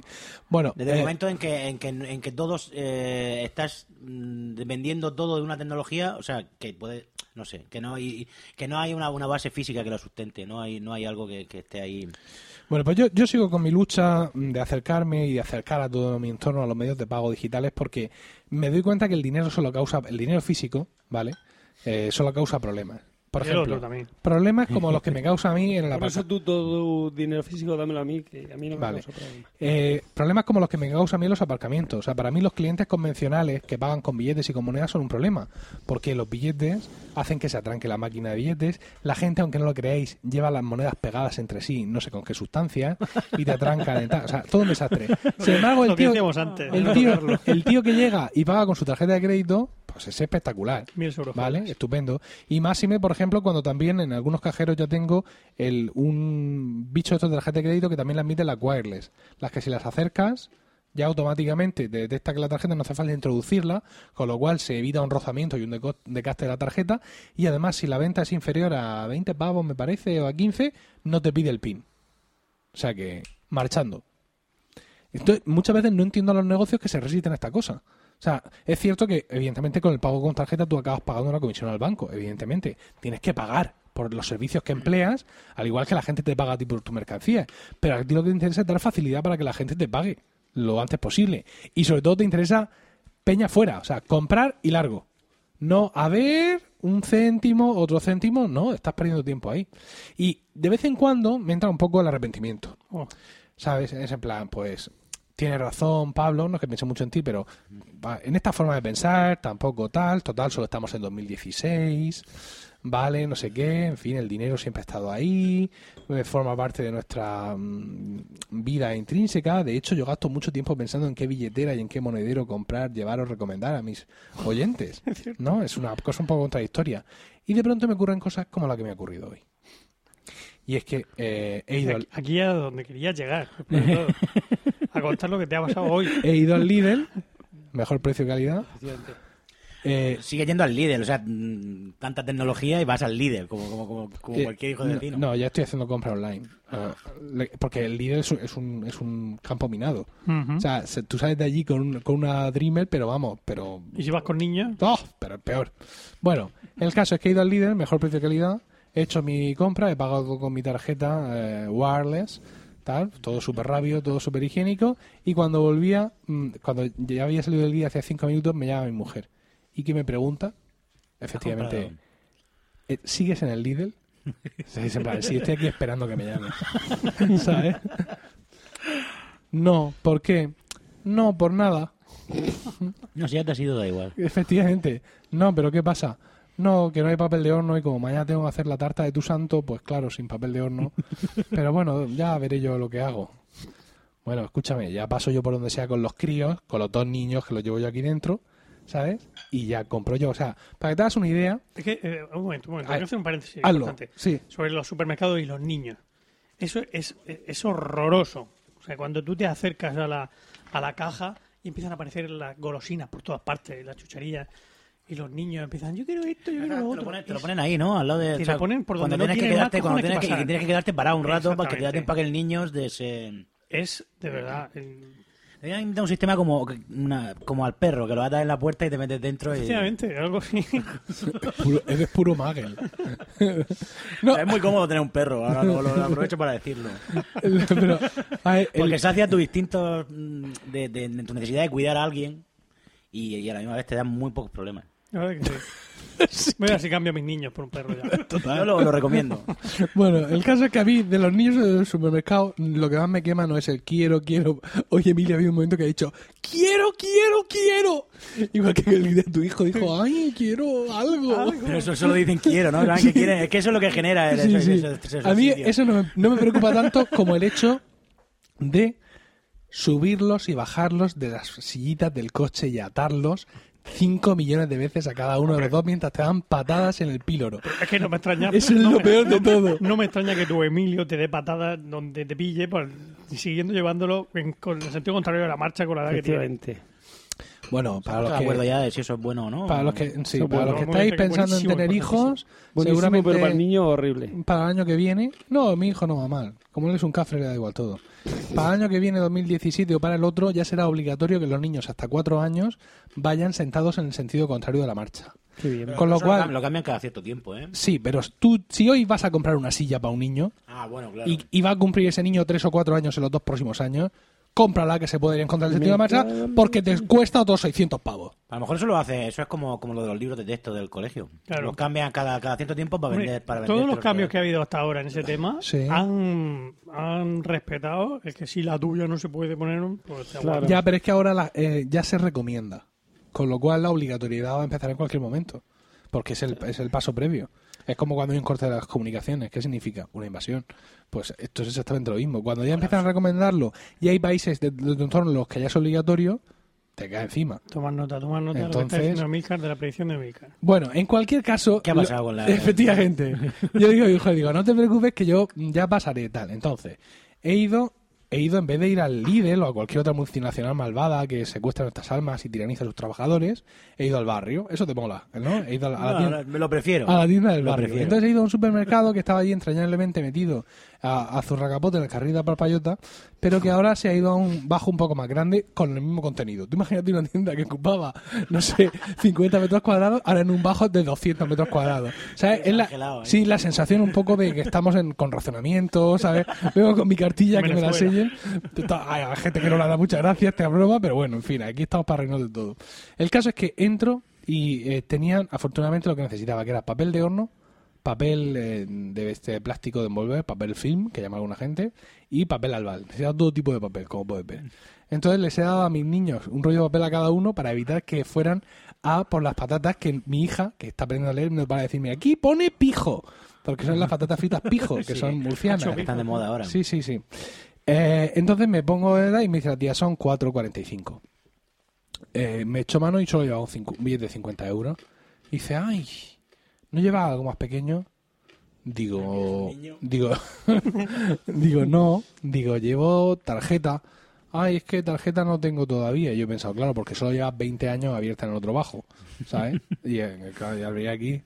Es que, si madre mía, y ahora para el cambio, ¿te dará cambio el del chino? Y yo pensando, perdón, ¿me estás mandando por cambio? Y dice, el del estanco suele dar cambio también. Porque vayas tú a poner por el cambio. Es que no sé qué decirte. Digo, no, no se preocupe. Y le he dejado ahí los tres paquetes de papel albal y me he ido.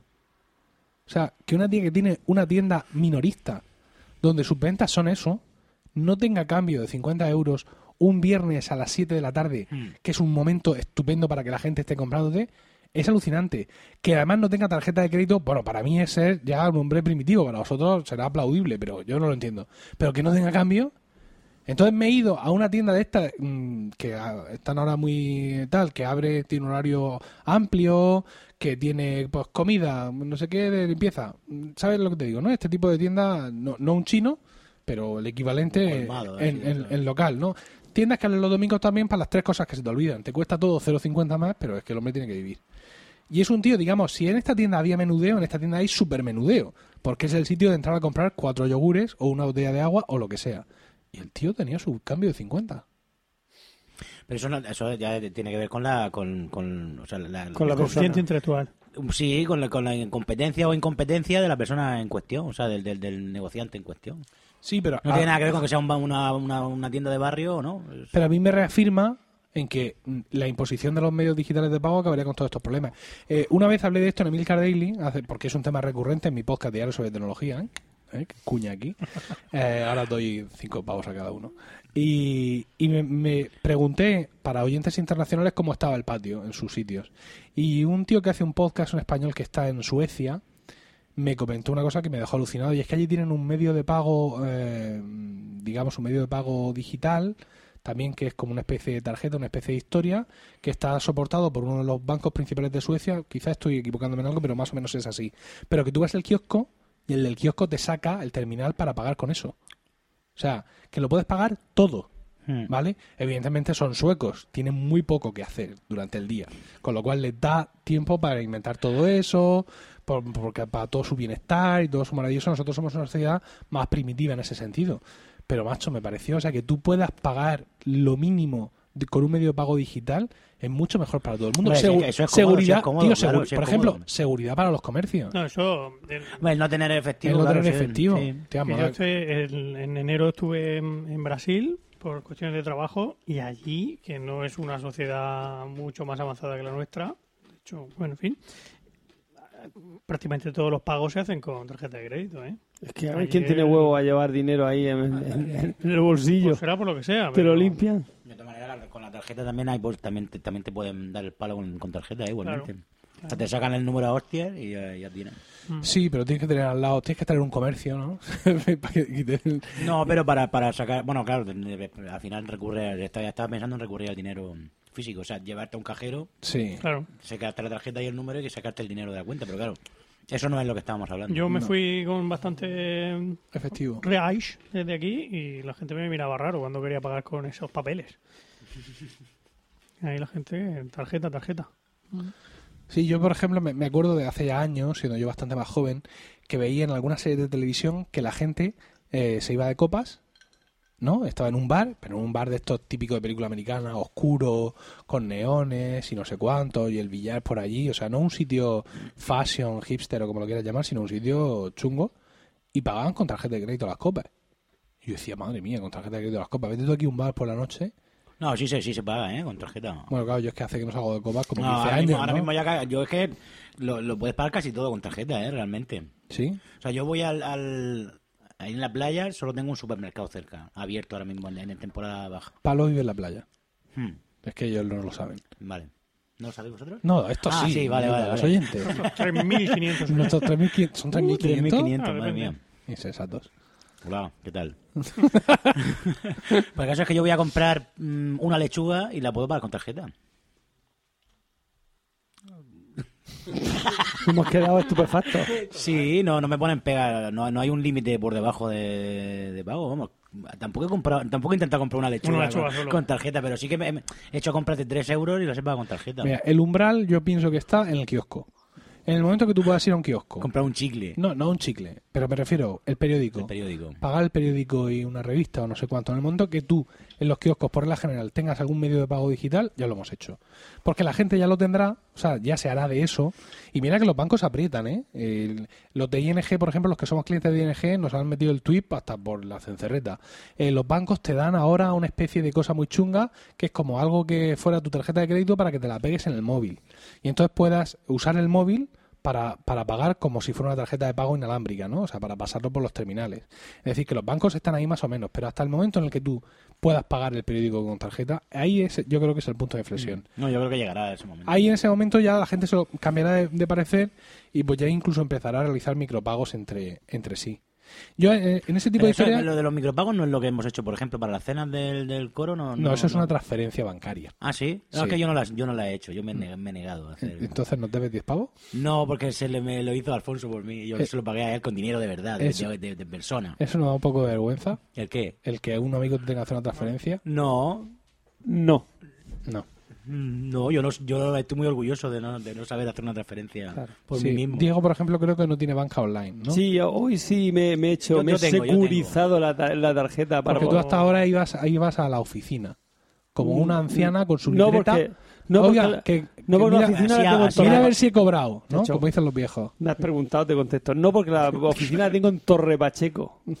Entonces no voy a la oficina. ¿Y por qué? La oficina de Torre Pues porque tengo una amiga que, Bueno, bueno, bueno. Que, que tiene, que está en Torre Pacheco y... La pregunta, señoría. Tengo una No, amiga. quiero decir tú, que trabaja en el banco en Torre Pacheco. ya, ya, ya. Son cuestiones personales. Que cada día se va a la oficina su maridito. Vamos, el pobrecito ¿A dónde? Claro, no, está malito y por eso Es no lo- trabaja. ¿No sabéis esa? Sí. Así mi Mi amiga. amiga, cada mañana se levanta y se va a la oficina. ¿No, te, son- no sabes cuál canción? Pero una noche que se encuentra mal, Rafael Acarrá. regresa a casa para descansar y se encuentra una mujer ¡Qué dolor! ¡Qué dolor! Ah, claro que sí. dentro hombre. de un armario. ¡Qué dolor! Por Dios. Claro que sí. Nos has hecho el estribillo ese, pero claro, es que... Pero tú que has tocado en la, en la verbena. Eh, Rafael que toco Latin casi todo, pero Rafael. Dios mío, todavía había clases, ¿no? Claro, hombre, yo en esa mierda no la toco. O sea, o sea, el caballo camina para adelante, el caballo pa- camina para atrás, sí, Hombre, pero eso no. mm, Sí, hombre, eso sí. Todavía eso es calidad, eso es calidad. Eso es pura verbena de, de- de calidad. Sí, bueno, en cualquier caso. No, los micropagos son, por ejemplo, que hoy que hemos cenado, ¿vale? Yo lo hubiera pagado todo, imagínate, yo pago los 40 pavos y tú los 10 que me debes, pues con una aplicación del móvil me los pagas o con PayPal. Eso, eso es, digamos, lo que se conoce ahora mismo como micropagos entre particulares. Para que esas pequeñas deudas que tenemos en el día a día, por ejemplo, eh, muy habitual, eh, Sí, por- sí, muy claro. habitual, por ejemplo, es el cumpleaños de otro perro del sitio donde tú lo llevas a hacer pipí, ¿no? Entonces todos los Del dueños perro- de, del perro de alguna- todos los de- de dueños de algún perros os juntáis para hacerle un regalo. Entonces uno lo paga, ¿no? Uno, uno paga y, el- y los otros que van lo con tres, te lo, te lo estoy reduciendo, ¿no? Vaya, mi, mi perro se relaciona poco con, con, ¿Vale? con- con- con los Entonces la gente que va con los 3, con 15 a dártelo en, en la cola del pipicán, no. Te los, te, los- te los pagan por Yap o por Twip o por PayPal o lo Vale, que sea. vale. De todas maneras, yo, yo uso. PayPal. PayPal, PayPal como se pronuncia, como sí. mierda sea eso. Eh, pero yo no tengo dinero, o sea, tú estabas diciendo, yo sé que eh, hay gente, o sea, mm, una manera es tener, o sea, tú tienes un dinero sin- eh, dentro de la cuenta de PayPal, como estabas diciendo antes. No, por ejemplo, imagínate que yo te pago a ti algo de PayPal, Sí. ¿vale? Y tú ese dinero no lo, te lo quitas de la cuenta de PayPal, lo dejas ahí. Pero yo tengo, yo, no- yo no recuerdo haber tenido, o sea, no recuerdo Porque nunca haberme- nadie te ha pagado. Porque nunca nadie te ha pagado. Ah, vale, Tú has vale, vale, utilizado vale, PayPal vale, para vale. pagar Yo lo utilizo para pagar, pero directamente, o sea... Lo cogen de tu cuenta. Lo cogen de mi cuenta, Claro. exactamente. Pero si yo te pago a ti algo por PayPal y tú no lo retiras, Ah, se me queda a mí se ahí te queda en- a ti como saldo. Un numerito en, un- en realidad, ¿no? Sí, No un- un numerito en, una- en un contador. Un numerito en un ordenador. En un servidor si, un de día, PayPal. si un día alguien apaga el servidor ese, ¿qué hacemos? En vez, de, en vez de un numerito en un servidor del Banco Sa- Santander. No puedo con él, de verdad. Entonces, yo, aunque este podcast desgraciadamente no lo ha patrocinado nadie, están locos estos romanos, pero Pero tengo, vale. tengo otros podcasts que sí me dan alegrías. Entonces, los patrocinadores, la, la gente que pone anuncios en mis otros podcasts, tiene como medio de pago que yo le ofrezco PayPal. Entonces, muchas veces el dinero que me ingresan, pues no lo retiro de la cuenta de PayPal. ¿Por qué? Pues porque yo uso PayPal en el día a día pues para pagar Tapo compras. ¿no? Eh, no, pero por ejemplo, cuando yo tengo dinero en PayPal, le digo a, a- tanto las compras que yo hago que se pueden pagar con PayPal como las que hace Rocío, las pagamos todos de mi cuenta directamente, Ya. ¿vale? Entonces, pues bueno, pues vamos agotando ahí el saldo hasta, hasta que se agota. Sí, realmente es, es muy cómodo todo, todo esto. Entonces, ¿por qué te resistes? Pues porque, porque hay algo siniestro en- Bueno, en, la comodidad Bueno, esa. vamos a ver, es muy cómodo hasta cierto punto. Quiero decir, te explico. Por ejemplo, nosotros hoy hemos pagado 10 euros cada uno y hemos ido, pum. Yo lo he sacado de mi monedero y he dicho sí, pum.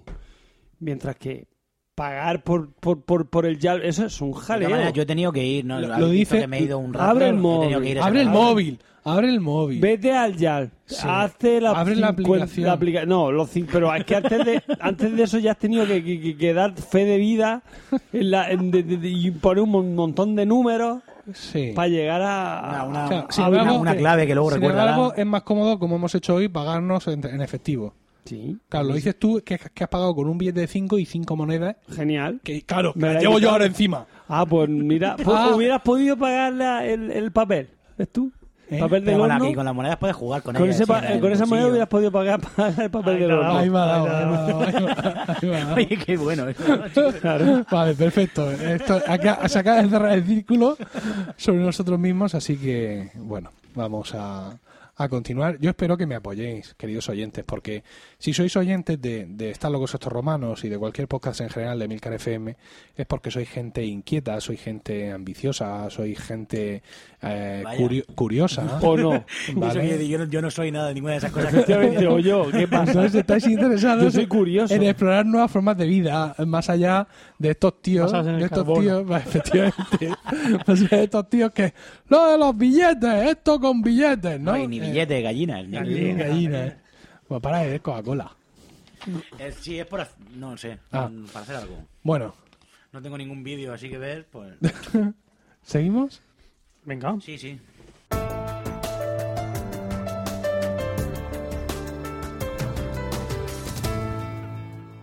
Y continuamos ya con la última parte de este podcast que hoy nos está cundiendo, ¿eh?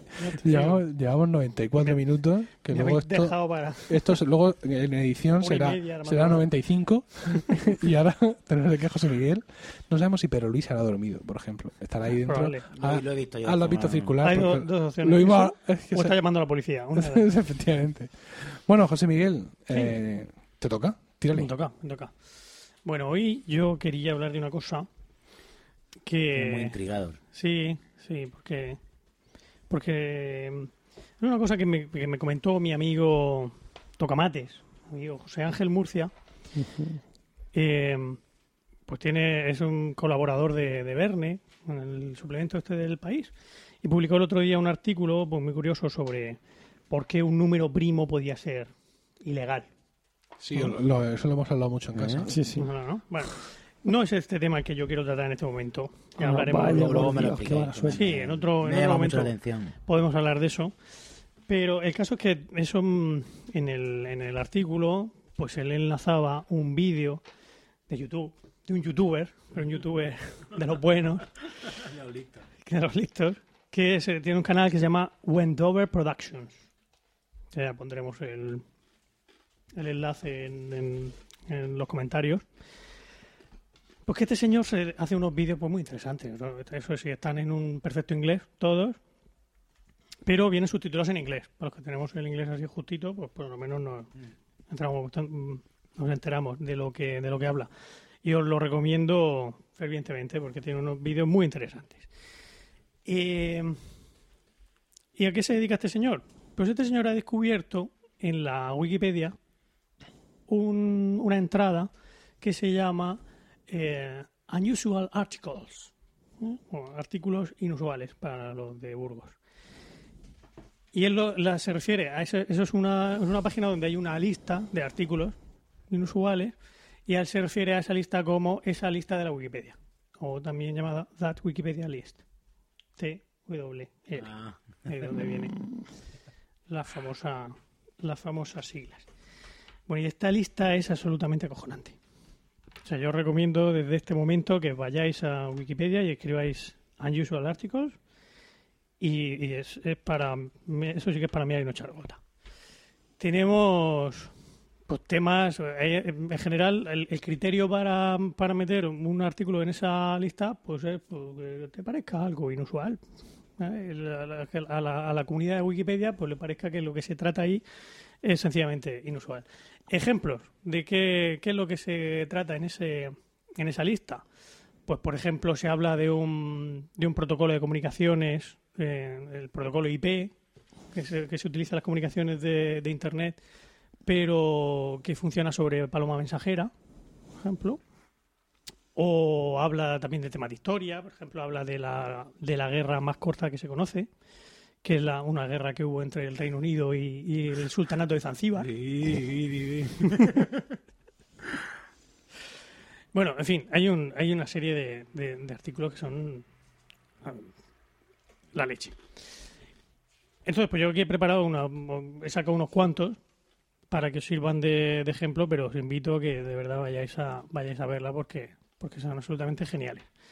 Por ejemplo, este primero que os, que os comentaba, el, de la, el del protocolo IP sobre palomas mensajeras. Esto es un poco, un poco técnico, pero voy a intentar explicarlo para los que no, para los que no, no tengáis conocimientos de informática. Bueno, supongo que todos sabéis que eh, Internet pues, funciona a través de pues, un- una serie de comunicaciones que se realizan entre distintos ordenadores. Pues todo esto, evidentemente, eh, sigue unos protocolos para poder que la información que está en el servidor de en la Wikipedia, por ejemplo, pues llegue a tu ordenador, ¿no? Pues uno de los protocolos más el protocolo más extendido hoy en día, pues es el, el IP, Internet Protocol, se llama, ¿vale? Pero este protocolo puede funcionar sobre distintas tecnologías. O bien funciona sobre, sobre Ethernet, es decir, sobre cable, el cablecito que antes o que en la oficina tenemos enchufado a nuestro ordenador, o funciona sobre por, por Wi-Fi o las ondas, o funciona pues, sobre cualquier otra, otra plataforma que, que- se dedique a llevar los paquetes de información de un lado a otro. Pues una serie, unos señores en el año 90 pues se dedicaron a, a, presentar, a, idear cómo podría hacerse esto utilizando palomas mensajeras. En vez de utilizar un cable, de utilizar impulsos eléctricos, pues coger una palomica y ponerle el, atado a una pata el mensaje que, tú quieres mandar de un lado a otro. Y lo, lo- lo especificaron exactamente igual que se especifica cualquier otro protocolo de, de- la Internet. Y de, de hecho utilizaron los mismos formatos que se utilizan, los, RFCs, con su numerito, con todo. Y el, años después sacaron otra versión mejorada. Eh, en el año 2011 sacaron la, la IP versión 6 sobre Paloma Mensajera. Está todo perfectamente, perfectamente especificado. Eh, de hecho, incluso alguien se tomó la molestia de, de- de hacer una prueba. Lanzaron, cogieron nueve palomicas, cada una con su, con su paquete, y las mandaron a, a- la- lanzaron a, a- que recorrieran, tenían que recorrer 5 kilómetros creo que era, y tuvieron, de los nueve paquetes, solo cinco llegaron a su destino, con lo cual hubo una, no, perdón, cuatro solo llegaron a su destino, hubo una pérdida del 55% de los paquetes, y el tiempo de respuesta no fue todo el que el que, el que se esperaba. Se le cruzó un, un palomo por Tenían medio. unos tiempos de respuesta entre 3.000 y 6.000 segundos, pero pues, podríamos decir que la latencia del, del protocolo es mala, Sí. es mala. Pero bueno, eso también depende de, de cómo De se... tus ambiciones. ¿no? Efectivamente. Porque, bueno, y, t- y también de la, de la implementación, porque esto era porque cada palomica llevaba un solo paquete. Pero si tú coges una paloma y la cubres de tarjetas SD con, 500, con tarjetas de, de 512 gigas Claro. ¿eh? y, la- y- y mandas 16 palomas a la vez con Bueno. los 512 gigas, Muy mal se que dar. pues puedes conseguir unos, unos anchos de banda bastante interesantes. Yo pienso que sí. ¿eh? Pero lo, lo cachondo de esto es que todo esto esta- estaba perfectamente, eh, o sea, estaba hecho en serio, ¿vale? El truco está en que estas especificaciones todas salían el 1 de abril. El 1 de abril de 1990, que es el Día de los Inocentes en, en el mundo entero, excepto en España, pues salió la primera la, la primera especificación. La siguiente de la que lo que lo mejorado pues también fue el 1 de abril de 1999, ¿no? Pero que hay gente tan friki Ah, pero esto, tiene alguna aplicación eh, real? O sea, sabe del... o sea, eh, realmente no, pero podría tenerla, ¿vale? O Eh, sea, en el caso de, está- de un apagón. eh. exactamente. Está mm, hecho de tal manera que se podría utilizar. O sea, está- está- lo que Sí, es lo es- tienes broma. teóricamente lo tienes, la, la- la teoría la tienes. ahí. Exactamente, es una broma, pero que se podría utilizar Mm. en un momento dado. No habría, no habría ningún problema. Pero bueno, eh, como, esto es, como un ejemplo para del- de los mm, de los artículos de- que hay sobre, sobre informática. Sobre informática tienes este, tienes el de los números primos ilegales que os comentaba antes y tienes un, un montón más. Artículos sobre historia, Diego José. Tienes un montón de artículos sobre historia también muy interesantes. Por ejemplo, el que os comentaba de la, de la guerra más corta de la historia. Pues resulta que en el año. En, en, en 1896, el 25 de agosto de 1896, se murió el, el sultán de Zanzíbar. Y entonces subió al trono pues su sucesor. su su- el- el- subió al trono, digamos, un sucesor. Pero el sucesor que subió al trono no era del gusto de, eh, Inglaterra. de Inglaterra. Y resulta que había firmado un tratado entre Zanzíbar y, y el Reino Unido en el que el, para, para producirse la, el- la sucesión tenían que pedirle permiso al cónsul de, Joder. de, de Inglaterra. Y al cónsul no le gustaba ese, el cónsul quería que fuera otro sultán. Entonces, eh, Inglaterra decidió que eso era motivo para declarar la guerra y le declaró la guerra, le pusieron un ultimátum que el 27 de agosto tenía el sultán ese tenía que salir del, del palacio del, del palacio real o, o empezaban a, o se liaban a bombazo limpio. Y efectivamente, el 27 de agosto a las 9 de la mañana expiró el, el, el ultimátum y a las 9.02 empezaron a, a bombardear con cuatro barquitos que habían llevado allí los, los, los ingleses. Y a las 10 menos 20... Cuando se despertó el sultán porque de los bombazos dijo, No, ¡ostras! que me tenía que haber levantado. cortó, que- eh, 500 muertos hubo en la, en la, en la bromita, ¿no? Pero vamos, fueron 38 minutos en, 38 minutos. en los que en esos 38 minutos pues ya se arribó la bandera del sultanato de Zanzíbar del Palacio Real y ya los ingleses consideraron acabaron los acabaron los combates. ¿Qué más? Bueno, esta, esta lista en realidad no es una no es solo una lista, ¿no? Es una podríamos decir que es una metalista, porque tiene muchas listas de listas. ¿eh? Dentro de, esa lista de artículos sexuales hay otras listas en sí mismas. Por ejemplo, ¿qué listas hay? Pues hay una lista de, de personajes que, han, que se han autoproclamado mesías. ¿no? Pues eh, los tienes además, ¿Está Jesús entre ellos? por supuesto. Diego el Profeta, que es un, youtuber muy. No sé si lo conocéis. ¿no? Diego, Diego el Profeta, lo No, tenéis, tenéis que buscar. Es probable que esté. Puestísimo. Es probable que esté. Hay de, hay de todo. Eh, sí, entre los, entre los mesías judíos está Jesús de Nazaret. Eh, Nació en torno al, al año 5 antes de Cristo y murió en torno al año 30 después de Cristo. Pero Jesús no se proclamó a sí mismo el Mesías. Bueno, mm, lo dejó Solo, caer. solo el Mesías niega su divinidad. David de Bryan. ¿No? Eh, sí, sí. Háblale al micrófono.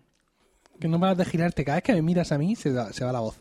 Vale. Mira solo a No, Diego. no te miro más. Eso, a Diego, míralo. Mira qué bonito está. ¡Ole! Se ha cortado el pelo el tío. Ese ojazo que tiene. Sí, dos puñaladas en un tomate. Qué cabrón. Venga. Más listas que tiene ahí. Pues tenemos, por ejemplo, la lista de nombres para todos los personajes que aparecen en la Biblia, pero que no tienen nombre. ¡Ostras! Por ejemplo, La, la sirvienta, por ejemplo, que estaba al lado de, de Pedro, ¿no? por ejemplo, eh, esa no me apuntó su nombre, a lo mejor aparece ahí. Oh. Pero me ha apuntado el nombre, por ejemplo, de las hermanas de Caín. ¿Cómo se llamaban las hermanas de Caín? Es que Caín tenía hermanas. Pues hombre, que si no tuviera hermanas, Caín ¿de dónde, nace, de dónde verdad, habrías nacido claro, tú? qué curioso. Alguien se tuvo que tirar Caín para, Es verdad, no había caído. para procrear a, a- a tu tatara, tatara, tatara, tatara, Sí, sí, sí. abuelo. Pues se llamaban Calmana y Delbora. Calmana y Delbora. Sí. Esto eh, Pero es curioso son porque, nombres que no salen, o sea, no salen mencionadas, no sale el nombre en la Biblia. a ver, en, la, en la Biblia aparece mencionado el, personaje, o Pero no- aparece no su nombre. de alguna manera implícito. En, en- en muchas otras ocasiones explícito, pero no aparece su nombre. Entonces esto te dice en qué pasaje de la Biblia aparece el personaje y de dónde se sacan ellos el nombre. Ah, Claro, te dice, te dice la fuente, de dónde han sacado, o sea, de, Claro, dónde han porque hay otra, la, la fuente. una- otra fuente no bíblica, por ejemplo, evangelios apócrifos o tradiciones de, de otros países, de donde ellos se sacan la se sacan los En este caso, la partida de matrimonio de, de Caín, ¿no? Ah, efectivamente. Ya Ahí ves. fueron al juzgado del paraíso y se lo sacaron. ¿Cómo se llamaba? La, Namá, era la mujer de Noé, se llamaba Namá. ¿Cómo Mira. se llamaban la- las mujeres de Job? Recordad que había dos. Job tuvo dos mujeres, no sé si recordáis la historia de Se Job. le murió una y se tuvo que casar con Bueno, otra. la, la mató Bueno, la Dios, mató Dios, sí. o bueno, la mató el, o dejó que la matara el diablo y luego ya cuando como se portó muy bien, pues le dio otra, que probablemente era mejor que la primera. Pues Con, ahí, con ABS. pues ahí salen los nombres de las dos mujeres de Job, o cómo se llama la madre de Sansón o la madre de David. Por ejemplo, ¿sabéis vosotros quién eran, quiénes eran Larvandad, Hormisdas y Gusanaz? Bueno, no tiene- No tenéis ni puñetera idea, No. ¿verdad? Pues según la, trans- la, Ah, los Reyes Magos. la- según la tradición siria, eran los reyes magos. Toma, toma. Sí, sí, sí. O cómo se llamaba el, el personaje que le, ofreció, que le ofreció vinagre a Jesús en, en ¿Cómo la se cruz? llamaba? Pues se llamaba Estefatón. O- Estefatón. o no sé dónde lleva la tilde, pero vamos. O Estefatón. Yo recuerdo una de estas bromas en internet donde te explican cómo eh, convertir tu nombre en un nombre de Star Wars, ¿no? Entonces es en plan, coge eh, la última sílaba de tu primer apellido y ponlo junto a la segunda sílaba o tercera sílaba de tu nombre y tal, no sé cuánto tal. Y al final, efectivamente, sale un nombre que se parece mucho a los nombres de que se usan en Star Wars. ¿Esto lo han hecho así? No, no, no. Ese, si, si hubieras estado escuchando la cuando, fuente. cuando- Claro, cuando lo en vez de estar con el, explicando, or- sí, con mirando- el No, no, no, móvil sí, sí, música. te, sí, sí te he escuchado, pero, sí- dice la fuente pero- donde lo sacan. pero sigo incrédulo. Por cada nombre explica la fuente. Por ejemplo, el... Es en plan, "Ey, esto, esto... Esto sale en el estos- Evangelio, el Evangelio según San Pedro, por ejemplo, que es un Evangelio apócrifo. Ya. Pues ahí te sale el nombre de... Estefatón, por No, ejemplo. Estefato creo que no, pero... Sí, o- o sí, Sí, claro. Si Sí. un Este fatón evangelio, suena a youtuber, Pablo. Estefatón. Estefato 77. Si quieres iniciar una carrera como youtuber, yo elegiría ese nombre. Me lo voy a plantear. ¿Te imaginas tú rompiendo Pero ese te tienes que poner una barra baja debajo. Por si Comi- no, comiendo no. gusanos. Pues eso, a ver, más otra eh, la- una lista de obituarios prematuros, por ejemplo, de gente que a la, que le han sacado en el periódico su obituario Antes de morirse. Por ejemplo, a Alfred Nobel le pasó. Y, y dicen, dicen que, que a partir de un obituario en el que lo ponían un poco mal a Alfred Nobel por aquello de haber inventado la dinamita y tal, pues fue cuando el hombre pensó, voy a ver si uso mi pasta en algo para, para pasar a la historia como algo más que el que, el que inventó la dinamita. O a Juan Pablo II. Juan Pablo II le ha sacado tres obituarios prematuros. Yo, yo creo que lo había, lo había escuchado ya. ¿no? ¿Sí? ¿Lo de Juan Pablo? A Steve Jobs también le sacaron un par. Eh, Es que claro, está... Pero bueno, claro, supongo que esto tiene más gracia cuando son... Cuando están vivos. No, y sobre todo cuando eran los periódicos en papel. Porque Sí. ahora los digitales cada dos por tres te están matando a Fidel Castro, te están matando a... Mm. Eso no tiene, no tiene. Sí, pero ¿quién nos dice que Fidel Castro sigue vivo? Mm, bueno, y que no es un doble. ¿Habéis visto Espérame en el cielo? yo, eh. Sí, hace tiempo. Espérame en el cielo es una película que abunda en el rumor de que eh, Franco murió mm, mucho antes de su fecha real de muerte, Sí. pero que fue sustituido por un doble. Bueno, pero el- doble ya estaba con Franco en vida. Se Sí. lo mandaban a... Que, era- que se En obras que eso Pantano. venía, digamos, de otro rumor, y es que eh, eso, que Franco tenía un doble que lo mandaba a actos políticos tediosos mientras que él se iba a cazar. Mm. Y la película está muy graciosa. Sale Chus Lampreave, Qué grande. que en paz descanse. En paz descanse. Pues eso me lleva a otro artículo que había en, en esta lista, Sí. que es el, el ¿cómo era? Generalísimo Francisco Franco todavía oh, sigue muerto. Que es un, un chistecito que sacaron los americanos en la época en que, en el año 75, porque por lo visto estuvieron en la, en la televisión americana, estuvieron muchos meses dando noticias sobre la, sobre la, la salud de Franco y, y cuando por fin se murió, pues en, en el- en los late night, estos que estaban empezando en aquella época, Mm. pues usaron ese latiguillo de para seguir dando noticias sobre la Sobre el estado sí. de Franco y, pues sí, sigue, valientemente luchando contra contra su posibilidad de volver a vivir o algo así decía. Otra lista que me encantó eh, de, de- de las que aparecen allí es la lista de cerdos históricos. Cerdos. O sea, pero literalmente hablando. ¿Esto lo has hablado con Alfonso? No le he hablado con Alfonso, sabía que, mucho. sa- sabía que iba a salir su nombre. en ese tema. Es- ¿Cómo era? ¿Cerdos ilustres, has dicho? históricos, Ah, cerdos históricos. históricos. Muchos que pues, pasan la historia por lo grandes que eran, lo pequeños que eran, o lo- los jamones tan fantásticos que tenían. Pero hay uno que me llamó especialmente la atención, que era un tal Pigasus. Pigasus, Pigasus. ¿eh? Genial. ¿Lo pilláis? ¿Lo pilláis? que Genial. fue, que fue nominado candidato a la Casa Blanca Toma. por el partido, por el Youth International Party. Que luego a esos señores los llevaron a juicio por haber hecho todo esto. Fue una cosa muy interesante que pasó en el año 68. Toda, toda una, toda una historia. Lo van a juicio por presentar al, al- al cerdo. al- Y no llevan a- Sí. al Partido Republicano por presentar a Trump, que es más, más cerdo todavía. Pues fíjate, qué cosa, qué cosa pasa. Sí, parece ser que esto, esto pasó en Chicago.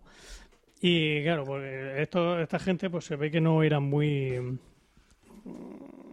ortodoxos en sus maneras, ¿no? Entonces, los, eh, la- cuando estaban en el acto de presentación del candidato, pues vino la policía se lo, lo- y los detuvo por, porque se sacaron una vieja ley de Chicago en la que por lo visto estaba prohibido llevar al centro de la ciudad animales vivos. Entonces, pues esta gente, como ya llegó allí al Pegasus a, que se, Pigasus. a presentarlo en sociedad, Madre mía. pues, pues sí, lo presentaron, lo detuvieron por aquello. Y por lo visto el juicio pues fue luego también bastante memorable.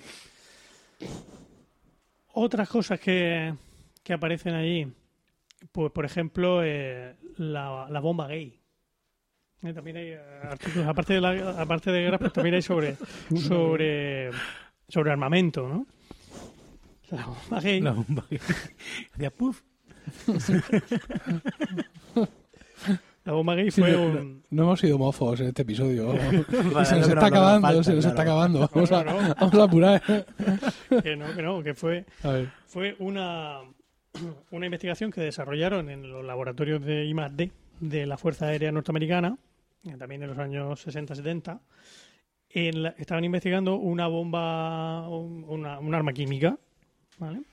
Y la idea fantástica de ellos era bombardear al enemigo con feromonas femeninas para provocar que una atracción sexual irresistible entre entre Pero Pero esto Correligionario. es serio, ¿eh? O sea, va en serio. Es que esa época, sí, esa época eso era muy loca, ¿eh? De la- eso. la- No son cosas que... Esa la, en en esta década fue cuando o sea, claro, de- cuando lo de la lo de MK Ultra y todo esa, lo, lo del LSD cuando utilizaban el LSD para experimentar para utilizarlo también en, en armas y era era todo todo muy loco Ya te digo. Porque esto era, era solo una de las posibilidades de, de, mm, de armas químicas, porque tenían otra que pretendía provocar halitosis en el enemigo. O hiperhidrosis, ¿eh? aquello que te sale de los... eso es para Las desmoralizar a las tropas o algo así O sea, ¿o qué? para- claro, y, y la, y la última era la de flatulencia, provocarle flatulencias a los, al enemigo. Pero no es más fácil matarlo Por un lado, por un lado los desmoralizaban y por Y los otro, comandos y por lo otro, evitaba. Sí, se escondían, se metían. claro, claro, que lo localizaba rápido Aquí huele a, qué bueno a norcoreano. Bueno, y por último, la última. el, último artículo que voy a traer yo aquí esta noche es el, a lo mejor a Diego le suena. Mm, ¿Conocéis a, a John Cage, Sí. famoso compositor americano? Sí. El compositor, lo, lo- nosotros lo conocemos Música aleatoria. por su famosa obra del 4 piano. minutos 33 segundos. Mm. Que porque, por si alguien de la audiencia no lo conoce, pues es una obra que consiste en eh, nada, absolutamente. ¿Qué- Hay una interpretación en YouTube muy interesante ¿Queréis de un que- pianista. ¿Queréis que la interpretemos nosotros ahora al terminar el No. podcast? ¿No? Están las Sí. partituras ahí. Pero, no hemos ensayado. Bueno, pero la gente lo sabe disculpar, coño. no no sé yo. no. Bueno, ¿qué le pasa a Cage? Bueno, pero la- cosa en, en- en esa, en esa pieza consiste en que el- la orquesta, o depende de la versión que vayan a tocar, si es versión para orquesta o versión para piano, pues el intérprete se queda completamente parado durante los 4 minutos 33 segundos que dura la, Tiene tres movimientos, de hecho, la obra. O sea, para. en tres partes. La gente tose, ¿no? Bueno, pues este señor todavía tiene otra obra aún más rara, que es eh, la que se denomina eh, As Slow as Possible. ¿Vale? Lo más lento que puedas. posible, sí. Pues, ¿La conoces? Sí, he oído hablar de ella, pero A ver, Bueno, pues la, nunca la he visto. la compuso en el año 1987. Y en el año 2009, hace ya no tanto, una señora hizo una versión para órgano. Claro, la, la cosa consiste en, no ha acabado, en ¿no? tocarla lo más, lo más lento que se pueda. ¿no? ya está tocando todavía dice. No ha acabado. Pues una señora en el año 2009 eh, tardó 14 horas y 56 minutos Dios. en tocarla. ¿vale? Son 8 páginas de partitura, no son más, pero Bueno, cuando la toca- normalmente la, la- la gente normal pues tarda unos entre 20 y 70 minutos en tocarla. Pero claro, como esto consiste en tocarla, cuanto más lento mejor, se puede hacer más lenta se todavía puede ¿eh? hacer más lento todavía, efectivamente. Porque cada mañana a las 9 de la mañana tocas una nota un tiempo no, porque no te puedes parar. ¿no? Claro, no puede parar. Entonces, para eso, ah bueno claro claro, las ideas- eh, entonces, como hay gente que ya ha pensado eso, pues eh, dijeron, ¿cómo vamos a hacerlo para que dure esto hasta más largo que este podcast incluso? Pues se fueron y el- se reunieron alrededor del, del primer órgano del que se tiene constancia, el, del primer órgano permanente del que se tiene constancia, que es un- eh, el órgano que está en la catedral de Halberstadt, ¿eh? que data del año 1361. Entonces dijeron, esto fue en el año 97 o por ahí, dijeron, pues ahora que se acerca el año 2000, podemos hacer una cosa. Y es, como esto consiste en hacerlo lo más lento que podamos, ¿cuánto tiempo ha pasado desde que, el, desde que se instaló este órgano? Pues son 639 años. Pues vamos a empezar a tocarla ahora en el año 2000 y vamos a estar tocándola 639 años. Dios, o sea, un año, o sea, un órgano inutilizado durante 639 años. Como que inutilizado, estar tocando una obra maestra. Madre mía. Y, Pues encima sonando, te tienes que poner la cabeza loca. Brrr, Una nota todo el rato. brrr. Pues ni corto ni perezoso. Descojonado, de risa. Ni- es que efectivamente ah, se pusieron a construir el órgano para la ocasión, porque, como tú Claro. dices, pues el órgano de la catedral de Halberstadt, me parece que, vi que el- No lo van a dejar. que al, al canónigo al- no le apetecía tener al, al órgano ahí tocando aquello. Entonces, pues construyeron un órgano en una en otra iglesia que hay allí que está ya deshabitada, pero por, por las fotos que yo he visto es muy bonita. El cura Está- diciendo misa y el. no, no, es una, es, una, es una iglesia que está abandonada, pero tiene, Ya. el- bueno, estaba abandonada al culto y está bastante medio en ruinas, pero han puesto el, el órgano este. Y pues se ve que no les dio tiempo a empezar el año 2000, entonces esperaron al 5 de septiembre del 2001, que, coinc- que coincidía con el eh, 89 aniversario del nacimiento del señor Cage. O sea, cuando el señor Cage cumplía 89 años. Y ahí fue cuando empezaron a, A a tocar la, la dichosa obra. Pero, ¿y la- la- ¿cómo, la, ¿Cómo la tocaban para, para tratar- o sea, ¿cómo- A ver, el- el- ¿Cuál es el planteamiento para de- tirarte un- 600 años tocando? Negra igual a, tubo, a tú lo- 487 segundos. Claro, ¿no? Las proporciones están escritas en la partitura, pero allí te dicen que lo toques cuanto más lento posible, ¿no? Ujú. Pues, eh, las proporciones se respetan escrupulosamente, pero tú coges una duración de la, de la negra o de la... Tres días, por ejemplo. Yo creo Negra que igual a debe de tres días. más. Debe para ser más, ¿no? Para que dure 630 ¿Y entonces cómo lo haces para que el órgano esté sonando durante...? El, tú, los órganos estos de tubos, tienes un compresor que está metiendo el aire continuamente. Ya se no es rompa. un señor que tiene que Sí. está dándole el fuego. Como se rompa eso, adiós. Bueno, Yes. pues si se rompe, tampoco creo que vaya a estar nadie vigilando si se ha roto. Que se ha roto, pues ponlo, pues déjalo parado. Tampoco hay nadie. Y tú y coges, coges una- un pedrusco, lo pones encima de, la- de las teclas que tienen que estar sonando y te vas a tu casa a hacer las lentejas. Y tienes que estar justo en el momento de cambiar de nota para... para- Claro, claro. Pero ¿qué pasa? ¡Qué movidón! ¿Cuándo fue la última vez que cambió la nota? Pues fue el 5 de septiembre de 2013. Dios. Hostia, que se me ha pasado. Es que tenía que haberla cambiado ayer. ya el móvil apagado, no se da la alarma. ¿Y cuándo es la próxima, el próximo cambio de nota? Pues va a ser el, el 5 de septiembre del 2020. Perdón, fue el 5 de octubre. del 2013. Son siete, siete años por negra, ¿no? La, ne- negra, siete años. No sé si es una negra lo que, por dónde van ahora o si es una semicorchea, no ni Qué barbaridad. Y efectivamente, pues terminarán allá por el 5 de septiembre del año 2640. Madre Muy mía. bien. Grandes proyectos de la humanidad. ¿Verdad? Y ustedes que lo vean. De la humanidad estúpida. Y con esto hemos llegado al final de este séptimo podcast que esperamos hayáis encontrado gratificante y divertido.